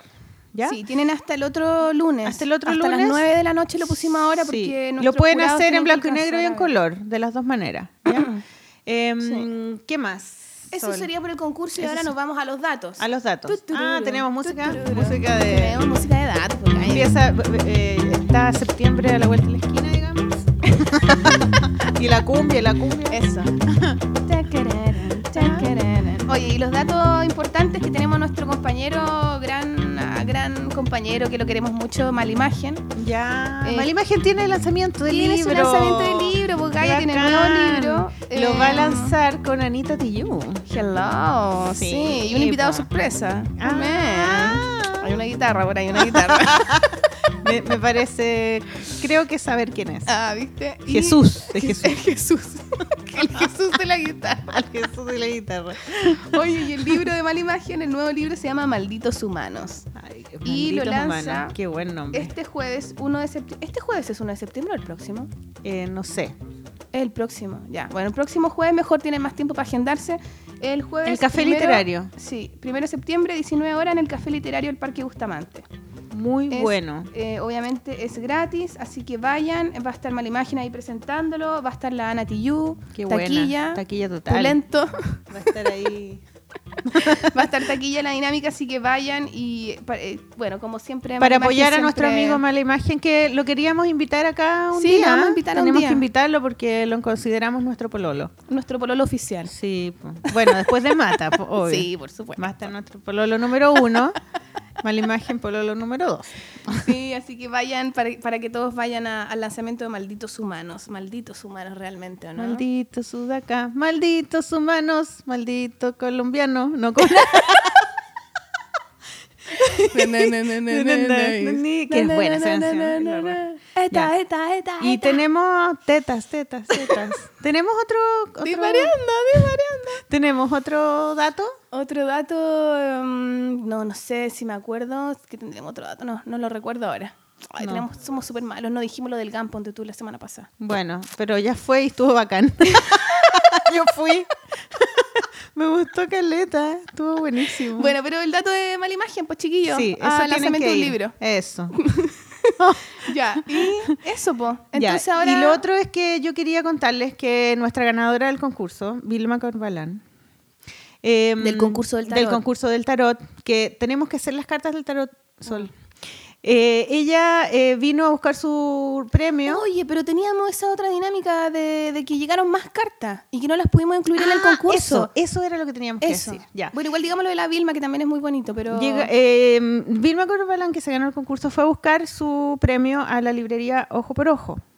Y, y nos llamó por teléfono para decirnos, agradecernos a la Sol y a mí que, eh, por el podcast, porque el podcast le había cambiado la vida. Entonces yo dije, bueno, lo dice de buena onda, pero en realidad me dijo que ella había tenido una enfermedad y, había tenido que dejar de hacer clases en el colegio. hacía clases de arte plástica en el colegio. Y, mm, y al escuchar nuestro podcast se dio cuenta de que ella a lo mejor podía dibujar también, podía ser independiente y, y dijo, bueno, voy a participar en este concurso a ver cómo me va. Y si, y si me va bien, es un signo de que sí, de que tengo que ser independiente. Y ganó el concurso y ahora decidió que ella va a ser eh, ilustradora independiente. Cha, Así es que cha, le vamos a dar un aplauso y, le damos todos los... ¡Que pase Vilma ánimos. Bravo, Vilma. No, bravo Vilma. Bravo, po, O sea, bacán. bravo toda la situación, encuentro que es bacán. Y todas las Vilmas que hay. Sí, pues, y todas Sí, las Vilmas que pueden sí. haber y qué bonito que sirva para algo, ¿cachai? Que tenga un Sí. sentido no solamente de, ah, jaja, regalemos weá y dibujemos monos, ¿cachai? Sino que en el fondo vayamos construyendo independencia, pues vayamos construyendo Es muy lindo. a nosotras mismas, que generemos, generemos comunidad, sororidad. Eso, ¿cachai? sororidad. Sisterhood. Sí. ¿cachai? Y después eh, eh, hablemos del concurso que nos llegaron cartas después de que... mm, O sea, dentro del plazo real, ¿cachai? Pero Claro. que no pudimos incluir para que la viera el jurado. Entonces, ¿qué es lo que vamos a hacer? Vamos a tener otro premio. sí. Así ¿Qué premio? que un libro, tenemos libros que nos regaló Editorial Reel. Eso, muy también, bien. Así que podemos escoger entre esos dos libros que tenemos. Ya. Y bueno, lo vamos a comunicar en el próximo programa, ¿ya? Pero vamos a, el próximo programa vamos a premiar esas cartas que nos quedaron. Claro. Y vamos a regalarle este libro y eso, para que estén atentos. El próximo programa, ellos también para que tengan un premio, porque en realidad fue un error de nosotros eh, no poderlos incluir porque los, nos, eh, llegaron justo en el Fue un límite. timing, fue un Claro. problema de, tiempo. Claro. Sí. Pero por eso, no que no dejen las cosas al final y traten de mandar las cosas antes, por eso les damos más tiempo. Sí. Para el mapa emocional, para que ahí atinen. Y también le queremos mandar un saludo a Clara. Sí, Clara Eh, Lagos. Clara Lagos, que nos mandó un mensaje de, de voz. Sí, muy es dibujante bonito. argentina, muy sí, bacán. y dijo que nos quería. Te Te queremos, queremos también. Así que eso, chiquillos, bacán. Y acuérdense también de que si tienen un proyecto musical interesante, que nos escriban y que nosotros lo incluimos dentro de nuestros programas en las partes musicales. Claro. Así que eso, pues nos despedimos, nos vamos. Que lo hayan disfrutado. Espero que haya sido una buena entrevista y nos veremos conversando, nos escucharemos conversando nuevamente junto Sí, a Maliki. qué lindo. Controles, suerte, Matas. suerte. Sí, hoy día la Maliki se da una presentación de un libro. Sí, el libro de los fanales del Museo de la Merced que hizo Rodolfo, no, Rolando Báez. Bien, Rodolfo. más o menos nomás, más o menos está- no estás tan preparada, te caché, ¿ah? Te falta una releída. Pero después no tenés que explicar qué son los fanales. Eso nos Sí, va a quedar la, otra pendiente. cla- la otra clase. La otra clase, sí, Profesora. alumnos. Entonces, dime tú. Ya, eso. Ya, chao, chiquillos. Chao, antes de que sea demasiado Que tarde. me meo. Ya. Chao, chao, nos vemos. Chao. Bravo. ¿Estará desocupado el baño o estoy cagada? ¡Oh! ¡Conchetumón! Ya, dale, hagamos la corta. Ya. Eh, macho, te quedas. Macho, te quedas. Dura. ya, buena. ya, Eh, pero eh, la tenés que presentar tú. Ya, bueno, nos vamos, se nos olvidó, cuac, pero nos vamos con eh, otra de tortas golosas que se llama Macho te quedas. Así que así nos quedamos todos a lo machito, loco. Chao. se queda.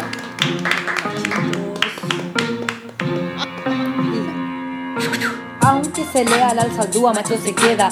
Aunque abrace a sus amigos, macho se queda. Aunque prepare la comida, macho se queda. Aunque baje la tapa del baño, macho se queda, macho se queda. Y lo sabes cuando le sigues la corriente, algo no te huele bien en ese hombre diferente. ¿Diferente a qué? Al papá maltratador, al tío violador. Dentro de todo guerrillero hay un macho opresor. Diferente, jajaja. Ahora son todos especiales, tiernos, delicados y bien sentimentales. Capaces de expresar toda una gama de emociones.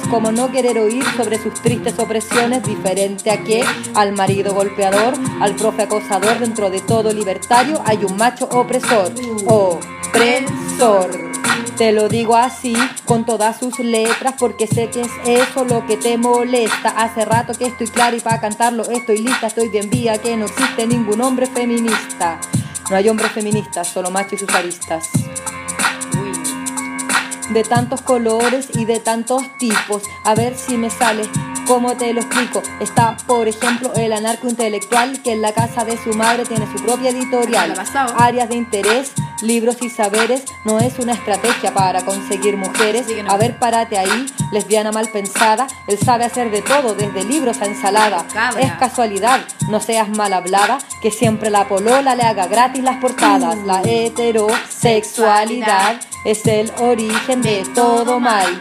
Pero los maricas son misóginos igual. Igual nomás, igual Para ustedes, Jay de Fausto, en sus bares caros, despolitizados, le pegan a lesbiana y todos se quedan callados. No le creo a tu amistad de fin de semana que les quede bien clarito. No soy gay, yo soy lesbiana. Tortilleras, no distinto. Never trust a gay.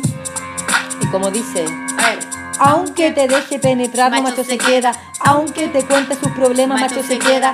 Aunque se diga libertario, macho se queda. Aunque posmo, aunque queer, macho se queda. Ahora leen feminismo, pero son más de lo mismo. Esta nariz de tortillera, lejos huele tu machismo. Renovado, solapado, feminista disfrazado. Libros más, libritos menos, el mismo macho en todos lados. Leen a bater los culiados, van a fiestas de rosado. La asamblea de mujeres, nunca te quedáis callado. Quédate callado, un rato, por favor.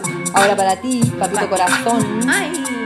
Querís que te aplaudan por cada weá, por cargar a tu cría, por sacarla a pasear, por llevarla a controles, por cambiarle el pañal y subir una foto jugando al la papá.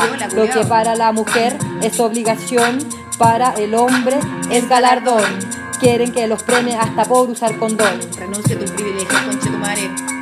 No me importa lo que pienses de mi cuerpo, de mis formas, el único hombre útil es el que no estorba. No me importa lo que pienses de mi cuerpo, de mi forma, el único hombre útil es el que no estorba. Separatismo. Separatismo. Aunque se nombre en femenino, macho se queda. Aunque sea homosexual, macho se queda. Aunque se ponga tus vestidos, macho se queda. Aunque posmo, aunque queer, macho se queda. A ti, mujer heterosexual, que te parezco tan radical. Seguro encontré que mi discurso es violento cuando lo dice tu pololo. Lee así un monumento, despabilen cabra. Hay que estar más pues, vía. weón. Revisen dónde están poniendo la energía Cabra, cierta. cabra. Luego salte de eso, es bola de él, no es tu proceso. Deja de hacerle clase y premiarlo en exceso. Lo lleváis a todas las reuniones, lo acompañáis en sus depresiones. Ay, el weón opina de todas tus decisiones. Bueno. No te queda energía para otras acciones. Bueno. Aquí un consejo que no soy Simone. Deja ya de ponerle ficha a los weones. Por favor. Cualquier día bueno para ser lesbiana. Aunque se vista de queer, macho queda. Chupen choro cabras. Separatismo. Oye. Separatismo. Buena cabra. Separatismo. Ay, qué rico. Separatismo.